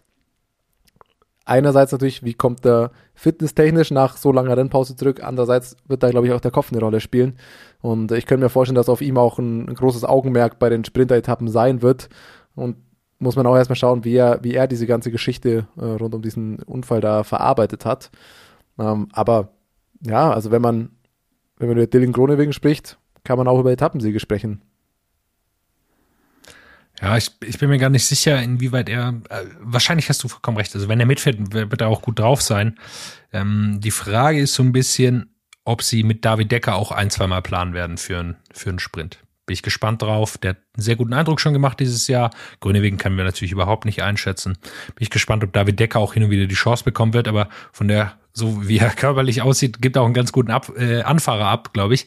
Weil ich glaube, er ist noch mal größer als Dylan Grünewegen. Du nimmst mir quasi, wir ha- haben gleich ja noch die Kategorie äh, Drivers to Watch Fahrer, die man, auf die man achten sollte. Und da wäre tatsächlich David Decker mein äh, Call gewesen.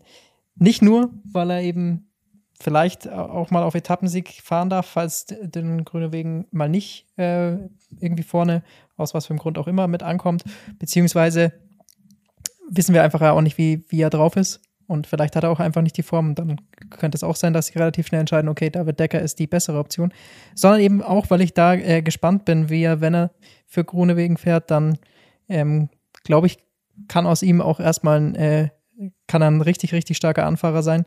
Er ist 23 Jahre alt, fährt hier sein erstes World Tour Jahr, hat gleich mal die Punktewertung bei der UAE Tour, wo ja wirklich extrem äh, viele Top-Sprinter auch am Start waren, gewonnen. Also das zeigt auf jeden Fall, dass er in der absoluten Weltspitze in so jungen Jahren dabei ist und ist jetzt gleich bei der ersten Rundfahrt dabei. Von dem her, äh, den Namen sollte man sich auf jeden Fall merken, wenn nicht bei diesem Giro, dann definitiv die nächsten Jahre und vielleicht zeigt er uns ja bei dem Giro schon was. Ich würde Max Kanter auch mal noch mit in den Hut werfen. Ähm, nicht nur aus deutscher Sicht, weil der mich letztes Jahr bei der Vuelta auch ähm, da schon noch, also schon positiv aufgefallen ist. Es ist zwei, zweimal Dritter geworden auf einer Etappe. Es waren, glaube ich, die beiden Etappen, die Ackermann gewonnen hat. Auf der letzten dann hinter Ackermann und ähm, äh, Sam Bennett. Also wenn du direkt hinter denen dann irgendwie ins Ziel kommst, ähm, bin ich gespannt, was er zeigen kann. Also da kann's, kann auch nochmal eine, eine Top-3-Platzierung auf Etappen kommen und vielleicht klappt es da auch erstmal mit dem ersten, ersten Sieg. Ja, auch noch ein junger, junger deutscher Sprinter-Fahrer, ähm, aber da würde ich mich auch freuen. Hatten wir auch schon zu Gast. Äh, wer da nochmal reinhören mag, ist schon, schon eine Weile her, aber ähm, ja, warum nicht? Dem traue ich das schon auch noch zu. Ein Name, der, glaube ich, auf jeden Fall noch zu nennen ist, ist äh, Nizzolo, äh, der super letzte Saison gefahren ist, dieses Jahr auch schon sehr gut aussah.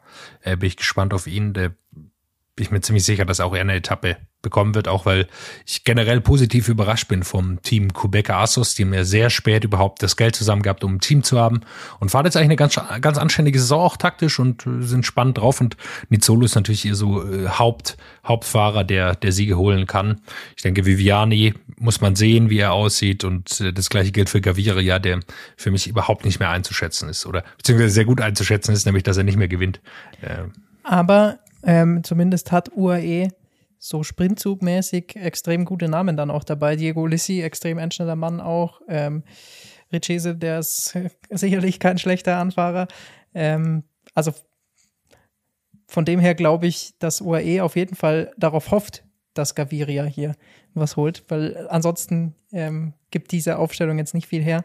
Äh, Davide Formulo haben sie vielleicht noch, der mal äh, auf einen Etappensieg gehen kann, aber fürs Gesamtklassement haben sie niemanden dabei und von dem her glaube ich, dass das schon auf den Sprint bei ihnen ausgerichtet ist. Es wird halt vor allem, wenn wir, wir haben es ja vorhin schon angerissen, auch auf die Sprinter schauen, die Frage, wer fährt schon komplett Vollgas, wer hat sich auf diesen Giro wirklich fokussiert vorbereitet und für wen ist es vielleicht auch einfach nochmal ein, zwei, drei Wochen Vorbereitung noch mit. Also klar werden die, werden die dann auf Siege fahren, ähm, aber wer von denen steigt wann aus, ist die Frage. Weil meine These ist, dass nach Etappe 18 äh, nur noch der weiterfährt, der das rosa Trikot hat. Aber so jemand wie Gaviria könnte ich mir vorstellen, dass der tatsächlich äh, den kompletten Giro dabei ist, weil ich weiß nicht, ob der im Tourteam äh, einen Platz hat. Von dem her bei UAE könnte ich mir tatsächlich vorstellen, dass die da ihn relativ lang dabei haben wollen. Das wäre sehr lustig, wenn sie noch einen Sprinter mitnehmen zur Tour. Äh, einfach, sie packen ihn einfach dazu. Komm, was soll's. Das hat, äh, hat er letztes Jahr schon alleine geschafft, das Gesamtklassement zu gewinnen. Dann kann das dieses Jahr auch wieder machen. Bei Jumbo dasselbe. Also auch da wird Grünewegen, glaube Ja. ich, äh, durchfahren. So weit, wie sie kommen. Ja, genau. Also gut, die letzten drei Tage, wir werden jetzt sicherlich auf die Strecke zu sprechen kommen. Da weiß ich nicht, also wenn man da nichts mehr zu holen hat, dann sage ich mal, ja gut. Ciao Leben. Vorher Boah, will ich noch die Geheimtipps hören. Also ich habe meinen gerade Okay. genannt. Jonas, du hast einen groß angekündigt. Ich habe äh, groß angekündigt. Ich habe nur einen äh, dabei, auf den zu achten ist, und zwar von einem kleinen Team von Androni, äh, italienisches Team, das dabei ist. Und äh, der Mann heißt Jefferson Alexander Cepeda, ein Ecuadorianer. Endlich, endlich wieder Namen, die ich noch nie gehört habe. Ja, der ist, ähm, ich habe ihn zum ersten Mal gesehen bei Tour of the Alps und da ist er richtig, richtig gut gefahren. Ich glaube, er ist äh, bei der Tour of the Alps Sechster am Ende geworden. Na, irgendwas um den Dreh. Und äh, der ist Vierter in der Gesamtwertung. Vierter in der Gesamtwertung am Ende sogar, ja. Ganz junger Mann. 22. 22, Jahre, genau, 22 Jahre alt und hat einen super Eindruck gemacht bei den Hochgebirgsetappen. Also äh, da jeweils Fünfter geworden. Er sah richtig, richtig gut aus. Den will ich auf jeden Fall mal im Blick behalten, ob es für Gizé ist oder wie auch immer. Aber ich würde mal tippen, der ist am Berg auch relativ weit vorne zu finden und ähm, einfach mal reingeworfen, der Name, weil er mir da so Bei gut Pro so Cycling schön ist der jetzt mit 56 Kilo Gewicht äh, gelistet. Kolumbianer. Klassischer Bergfahrer. Ecuadorianer ist er. Ecuadorianer. Ja. Aber äh, Zeitfahren kann er auf jeden Fall auch. Zumindest in Ecuador war er bei den nationalen Meisterschaften. In der U23 hat er gewonnen. Ja, also äh, man weiß ja immer nicht, was, was soll man davon halten? Ich kann es nicht sagen. Nach den Ergebnissen von Tour of the Alps, ich weiß nicht, wie lange sein Vertrag noch geht. Laut Pro Cycling Sets bis 2023, aber äh, ich würde vermuten, vorher taucht er schon mal in einem World Tour Team auf. Ist tatsächlich schon sein zweiter Giro, sehe ich gerade hier. Ja. Ist vergangenes Jahr auch mitgefahren, da noch ein bisschen unauffälliger, aber vielleicht macht er dieses Jahr dann nochmal den Sprung. Alles klar, dann kommen wir auf die Strecke. Bisschen. Scheiße. Thomas, du hast Ich doch einen. Geheimtipp offen. ich, ich, ich hatte gehofft, ich kann mich Das sollen wir nicht unterschlagen. Äh, ja, gut, ihr habt jetzt natürlich schon ein paar Namen genannt und im Zweifel die Geheimtipps kenne ich ja dann immer alle nicht. Ich kenne ja die Fahrer immer erst, wenn sie irgendwo in Erscheinung treten. Das ist ja mein Problem. Ähm, Ich erinnere, uns, ich, ich erinnere mich ganz zurück.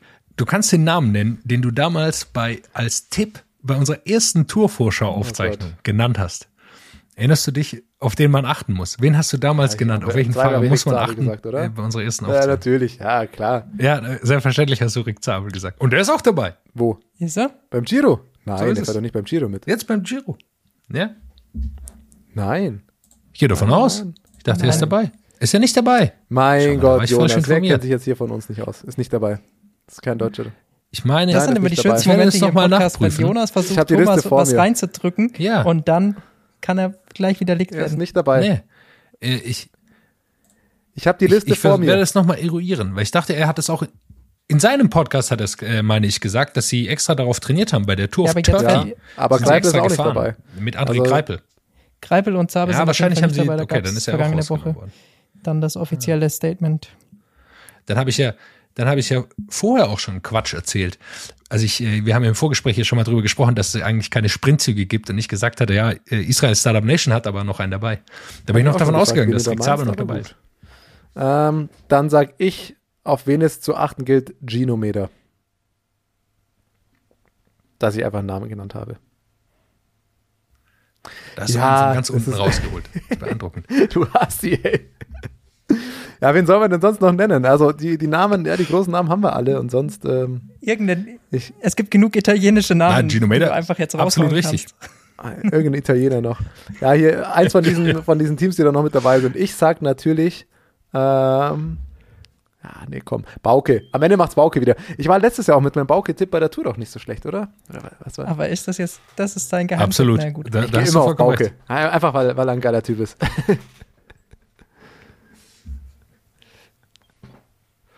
Ich glaube, wo du auf jeden Fall recht haben könntest, ist, dass Bauke wird wieder viel Fernsehzeit haben. Weil er relativ häufig einen Platten hat oder seine Kette ist unten oder was weiß ich und dann steht er da hinterm Feld und winkt hektisch. Das war doch Bauke, glaube ich, oder? Ja.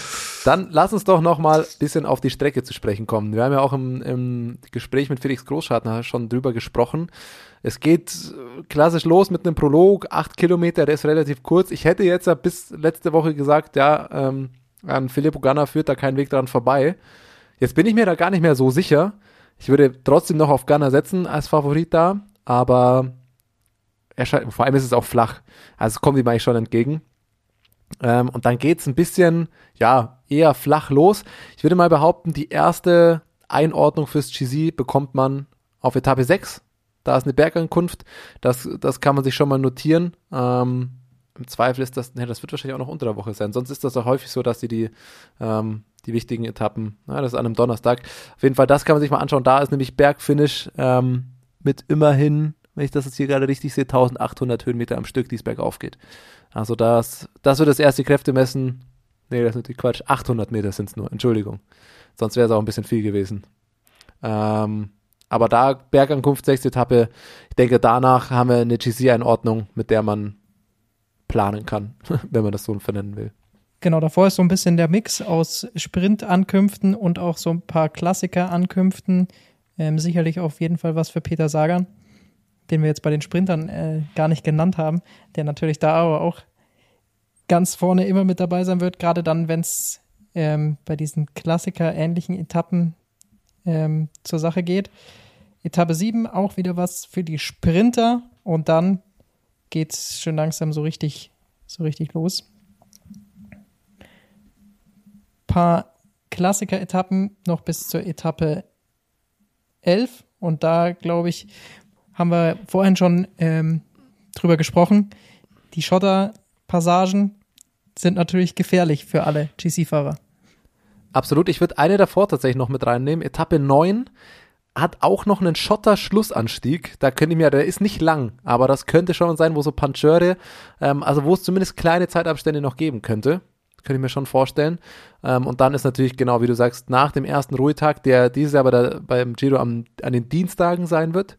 Ähm, das ist ja auch neu jetzt. Ich weiß gar nicht, ob das jetzt immer so ist oder nur dieses Jahr oder warum das so ist, keine Ahnung. Es sind auf jeden Fall die Dienstage, die die Pausentage sein werden. Und dann ist es eben diese Strade Bianca-Etappe, elfte Etappe, die ja ein bisschen Lotterie wieder wird. Wer, wer hat einen Platten, wo gibt es Defekte?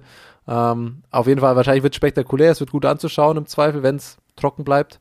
Wobei auch im Nassen wird es wahrscheinlich spektakulär, aber da könnte es natürlich jetzt nicht aus Leistungsgründen schon mal den ein oder anderen GC-Fahrer ein bisschen Zeit aufdrücken. Ja, und generell sind diese Klassiker-Etappen, glaube ich, vor allem äh, das- gefährlich. Also so jemand wie Vlasov hat vielleicht genau da seine Chancen, ähm, dass er da vielleicht mal äh, was probiert. Bin ich gespannt.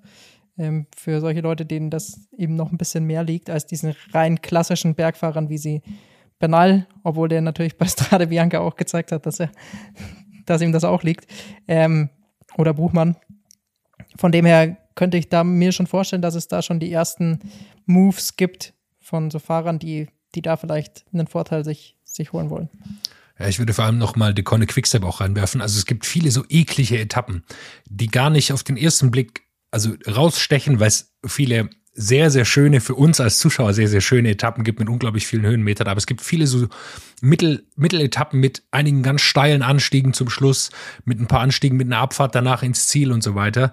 Und da kann ich mir gut vorstellen, dass Decone Quickstep sich da ein, zwei Etappen auch mal ausgesucht hat, um zu sagen, ja, da platzieren wir vielleicht einen Fahrer vorne in der Gruppe, und dann versuchen da wir schon mal 30 Sekunden auf eben einen Fahrer wie Mikkel Landa oder Emanuel Buchmann, die einfach keine Klassikerfahrer sind, die dieses Fahren auf Position, wie auf so Schotterpassagen, wo es auch drauf ankommt, dann in die, in der richtigen Position in so einen Schotteranstieg reinzukommen, nicht gewohnt sind und da vielleicht schon mal 30, 40 Sekunden reinzupacken in, in, in ein Fahrer, der vielleicht bergauf erstmal stärker ist als, als die, die Jungs von Decoynic. Deshalb bin ich ganz gespannt, vor allem auf der Schotterpassage direkt nach dem Ruhetag. Viele Fahrer kommen da nicht ganz leicht rein, brauchen da ein bisschen Anlaufzeit. Das wird es natürlich da nicht geben, sondern so ein Klassiker-Etappe ist natürlich auch davon geprägt, dass man sehr viel sprinten muss, bevor es überhaupt ins Vor allem könnte man Finish ab geht. da, also ab der zweiten Woche, könnte man ja schon mal die ersten Aktionen sehen von, es wird auf jeden Fall ein, zwei Fahrer geben, die in den ersten zehn Etappen schon mal ein bisschen was verloren haben, wo es sucht werden könnte. Welche Etappe nicht dazu zählt, ist Etappe 13, die kann man sich gepflegt mal, äh, muss man sich wahrscheinlich bis auf die letzten zwei Minuten gar nichts anschauen. Die Etappe hat drei Höhenmeter insgesamt, glaube ich. Ähm, also die ist komplett flach, ohne eine einzige Welle. Und dann wird's äh, spannend, Etappe 14, Zongkolan geht's rauf, große Bergankunft. Ähm, da wird's dann das nächste Kräftemessen im direkten Duell zwischen den, den Favoriten geben, wahrscheinlich. Bevor es. Ja? Muss man sich kurz nochmal auf der Zunge zergehen lassen. 14 Kilometer geht's da bergauf, 1200 Meter insgesamt bergauf und die letzten vier Kilometer, das glaube ich ist äh, spannend, 13 Prozent. Und in der Spitze steht da eine kleine 27. da bin ich mir nicht sicher, wo sie das gemessen haben an der Strecke, aber das scheint mir sehr, sehr viel. Aber es wird steil am Schluss und das finde ich sehr schön an diesem Giro generell. Da sind die Etappen sind schön ausgesucht, weil es am Ende meistens an den Bergen nochmal steiler wird und nicht im, am Anfang steil und dann flacher. Sorgt natürlich dafür, am Anfang wird wenig attackiert, aber dann geht's am Ende dann nochmal zur Sache und da können große Zeitabstände entstehen in diesen ganz steilen Da wird Passagen. die kurz 14. vor auf jeden Fall sein. Ist auch ein Samstag, das haben sie da entsprechend so hingelegt. Also der mittlere Samstag, 22. Mai, den kann man sich im Kalender eintragen. Die Etappe sollte man sich auf jeden Fall anschauen. Und äh, dann kommt es auch schon zu meiner, zu meiner persönlichen absoluten Lieblingsetappe, Etappe 16. Ähm, ich weiß nicht, ob sie in den Höhenmeister, die mit den meisten oder zweitmeisten sind, auf jeden Fall vier Bergwertungen. Glaube, alle der ersten Kategorie. Da ist auch der höchste Punkt beim Giro dieses Jahr Passo Pordoi. Davor noch Fedaya, danach noch Ciao, bevor es dann in Condina d'Ampezzo ähm, die Zielankunft sein wird. Die wird eine Mischung aus spektakulär, wild und schön. Also alles, was man will. Also die kann man sich auch einfach nur aus Landschaft anschauen. Das ist die Dolomiten-Etappe. Ähm, die, da wird es geile Bilder geben. Das wird eine Etappe sein, so viel wie es da rauf und runter geht, wo sicherlich ein paar Leute was versuchen werden und riskieren werden müssen. Vor allem die, die schon Zeit verloren haben. Ähm, und da wird sie einfach brutal hart. Also da wird sich zeigen, wer Sehr viel über, sehr viel über 2000 Genau. Meter. alle drei Pässe sind über Darf man nicht 2000. vergessen. Also die letzten drei Berge sind alle über 2000. Ähm, das wird dann im Zweifel was für die, für die Bergfesten und für die Egan Bernals dieses Giros. Das war seine Tour, als es so viel über 2000 ging, da hat er gewonnen. Also das kommt ihm wahrscheinlich Genau. entgegen. Ah, die Etappe wird Ja, geil. absolut. Die wird mega. Ich verstehe nicht, warum die an einem Montag ist, um ehrlich zu sein, weil ja, es ist entweder ist es die oder die 20. ist die, die Queen Stage. Ähm, für mich ist es, ist es die, die geilste 212 Kilometer. Ich glaube, das ist wirklich so eine perfekte Etappe. Die ist lang, die ist hart, hat viele Höhenmeter. Ähm, da hoffe ich doch mal, dass da, dass da einiges passieren wird. Ich kann Und dir sagen, warum die an dem Montag ist. Meistens sind ja solche Königsetappen direkt vor den Ruhetagen, weil die sich dann natürlich auch erhoffen, dass da was passiert, dass die Fahrer dort was probieren und nochmal alles raushauen. Von dem her haben sie die, glaube ich, auf den Montag gelegt, denn ähm, die Ruhetage beim Giro sind ja am Dienstag in diesem Jahr. Und von dem her wollten sie, glaube ich, dass dann es nochmal zur Sache geht. Deswegen haben sie die auf den Montag gelegt. Und dann kommt die dritte Woche und die wird asozial. Die ist ja verkürzt, dadurch, dass der Ruhetag einen Tag später ist, sind es ja dann nur noch fünf Etappen. Davon ist eine flache dabei und alle anderen sind knüppelhart. Also direkt nach dem äh, zweiten Ruhetag geht schon in eine Etappe, die hat zwei Bergwertungen erste Kategorie zum Abschluss mit Bergfinish. Die ist jetzt noch nicht so hoch, aber das wären zwei harte Anstiege, vor allem mit Bergfinish. Dann kommt diese eine flache Etappe und dann kommen diese letzten drei Tage. Etappe 19, auch wieder Bergankunft, ähm, die, die hart wird. Auch da sind sie noch nicht ganz so hoch, aber es sind auch wieder zwei Berge der ersten Kategorie und äh, Bergankunft eben an einem Berg der ersten Kategorie. Und dann kommt die Etappe 20. Äh, ich glaube, das ist die mit den, ich habe irgendwo gelesen, 5000 Höhenmetern. Die wird komplett brutal. Da geht es in den ersten 80 Kilometern oder 75 sowas halbwegs gemächlich dahin. Da fahren sie auch in die Schweiz rein und dann fahren sie eben Passo San Bernardino. Ich glaube, das wird vielleicht sogar der längste Anstieg. 23 Ähm, Kilometer lang. 1000 ja, der wird, und das ist der erste, Ja. ne? Danach kommen noch zwei Berge der ersten Kategorie und der letzte hat auch wieder Bergankunft. Also es gibt einige Bergankünfte bei diesem Giro äh, und ein, einfach drei davon in der letzten, drei davon auf, an vier Tagen. Also das ist Wahnsinn. Da wird es richtig hart und du kannst ja nie rausnehmen. Du musst da immer dranbleiben und genau das meinte ich vorhin zu, zu Buchmann. Das ist ja das Ding, es entscheidet sich dieses Jahr ganz krass, glaube ich, einfach nur, wer am Etappe 19 und Etappe 20 nicht abreisen lässt. Der wird den Und wer an Etappe 21 noch irgendwo äh, Kraft fürs Zeitfahren ja, hernimmt. äh, und das ist 30 Kilometer lang, also ist zwar nur flach, aber 30 Kilometer ist doch eine ordentliche Länge dann. Das war letztes Jahr noch mal deutlich kürzer und jetzt ist 30 Kilometer, das ist schon noch mal eine Ansage. Da kann man auch noch mal gut Zeit verlieren, wenn man wirklich einen Einbruch hat, äh, was vollkommen verständlich wäre nach solchen Etappen, die davor waren, weil diese 20. Etappe auch noch mal sehr viel über 2000 Kilometer, äh, 2000 Höhenmetern stattfindet und das macht es einfach schwieriger. Das ist ja, wissen wir alle, so eine Grenze. Ich glaube aber mit den beiden Bergankünften auf Etappe 19 und 20 glaube ich persönlich nicht, dass das Zeitfahren noch entscheidend sein wird. Ich glaube, dass da ein paar Fahrer wie ein Bernal, der jetzt weiß das, oder auch Mikelander oder so, der wissen, na gut, im Zeitfahren werde ich im Zweifel nicht unter den ersten drei landen, die da schon eine Entscheidung forcieren werden. Und ich glaube, dass das Tempo auf Etappe 19 und 20 schon so hart wird, ähm, dass da einige auf Etappe 21 schon gar keine Aktien mehr, zumindest auf den Gesamtsieg haben werden. Ich bin kein Fan davon, dass zum Schluss das Zeitfahren dann wieder ist. Ich schaue mir Zeitfahren generell eigentlich sehr selten an, schaue da immer nur auf das Ergebnis und deswegen ist für mich der Giro eigentlich schon nach, dem, nach der 20. Etappe wäre schöner, wenn das da schon vorbei wäre. Ähm, zumindest mit Was einer da- Bergankunft. wo, wo warst du letztes Jahr auf der 20. Tour de France Etappe? Auch das habe ich tatsächlich nicht gesehen. Allerdings hatte das Gründe, weil ich anderweitig und äh, arbeitstechnisch unterwegs war. Also das hatte, das hätte ich mir Bergzeitfahren ist auch was anderes als ein 30 Kilometer flaches Zeitfahren. Also ich bin einfach Fan von diesen direkten Duellen am Berg bei Rundfahrten, dass die zum Schluss dann entscheidend sind. Du bist auch ein Fan von, von Biathlon. Sollte man einfach eine Verfolgung machen, Bergi? ja, das wär's. Oder? Das wär's. Was würdest du dazu sagen? Absolut. Allerdings wäre das schon beim Radfahren nochmal extrem viel unfairer, weil Windschatten dir einfach so viel bringt. Das heißt, wenn dahinter eine Gruppe kommt, dann ist es gar nicht so gut, der Fü- Gesamtführende zu sein. Ja, und spätestens da hätte Bauke Mollemann einen Defekt. Aber Das kann man, man schon mal vielleicht bei so einer kleineren Rundfahrt, warum sollte man das da mal nicht ausprobieren? Man bringt auf jeden Fall das Feld näher zusammen. Na, bei kleineren Rundfahrten ist es fast noch schwieriger als dann beim, beim Giro. Beim Giro hast du vielleicht größere Zeitabstände. Da geht es dann quasi so ein bisschen. Aber wenn du tatsächlich bei so kleineren Rundfahrten dann so ein komplettes Feld von, von 20 so krassen Fahrern hast oder sowas, dann verhungern die ja vorne. Ja, oder man macht einfach wie äh, ein ganz normales Zeitfahren, aber als Verfolgung quasi aufgestellt. Also Windschatten darf man, ist verboten, wie beim Zeitfahren. Aber nur der Erste okay. startet als Erster. So könnte man es ja aufziehen. Das fand ich tatsächlich. Aber wie willst du dann die Zeitabstände machen? alle 30 Sekunden, jede Minute, weil Nein, So wie sie halt da sind. So wie sie sind. Du darfst nur nicht Windschatten fahren. Problem ist halt, wenn so ein paar Fahrer so 20 innerhalb von einer Sekunde sind, dann musst du eine sehr breite Straße dafür haben. Ja, da wird es ein bisschen schwieriger. Ich, ich sehe schon, das hat einige Probleme, aber per se finde ich es eigentlich eine ganz. Äh, warum mal nicht? Andersrum das aufstellen. Jonas, bewirb dich mal für ein Praktikum bei der ASO und krempel mal alles ein bisschen um. Wenn ihr zuhört, schreibt uns gerne an. Wir machen zwei Wochen Schülerpraktikum bei euch.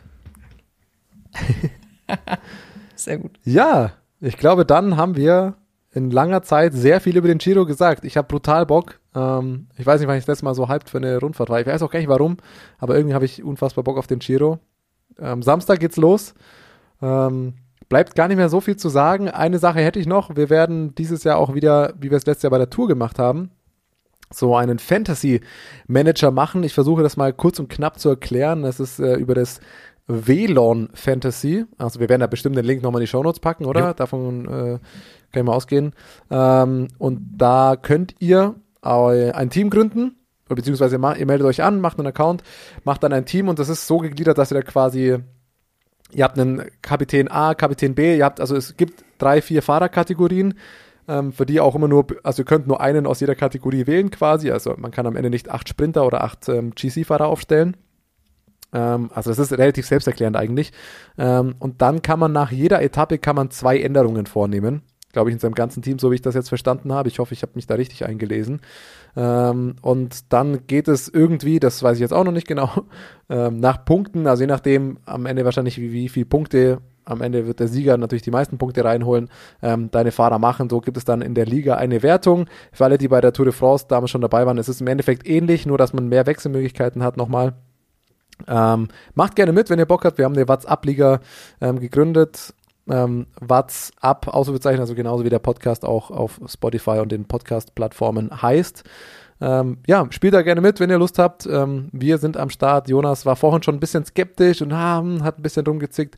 Meine These ist einfach nur, er hat Angst, seine Krone äh, vom Fantasy Tour Manager letztes Jahr zu verlieren, aber vielleicht ist ja Extreme Benoit Cosnefroid Fan auch wieder dabei. Ja, selbstverständlich will ich meine, meine Krone da nicht verlieren. Und wenn es keinen Wettkampf gibt, dann kann man die auch nicht verlieren. So muss ich es ja noch, hätte ich es gerne noch ein bisschen rausgezogen, aber ich freue mich natürlich wahnsinnig. Giro ist eine super Rundfahrt, wo man auch ein bisschen mehr auf so random Leute setzen muss.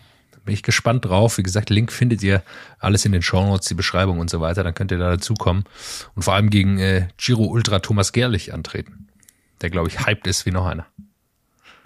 Aber nur wegen der Strecke. Ich habe äh, am Zweifel wieder am wenigsten Ahnung. Wobei ich beim Tourmanager, glaube ich, stabiles Mittelfeld war zumindest.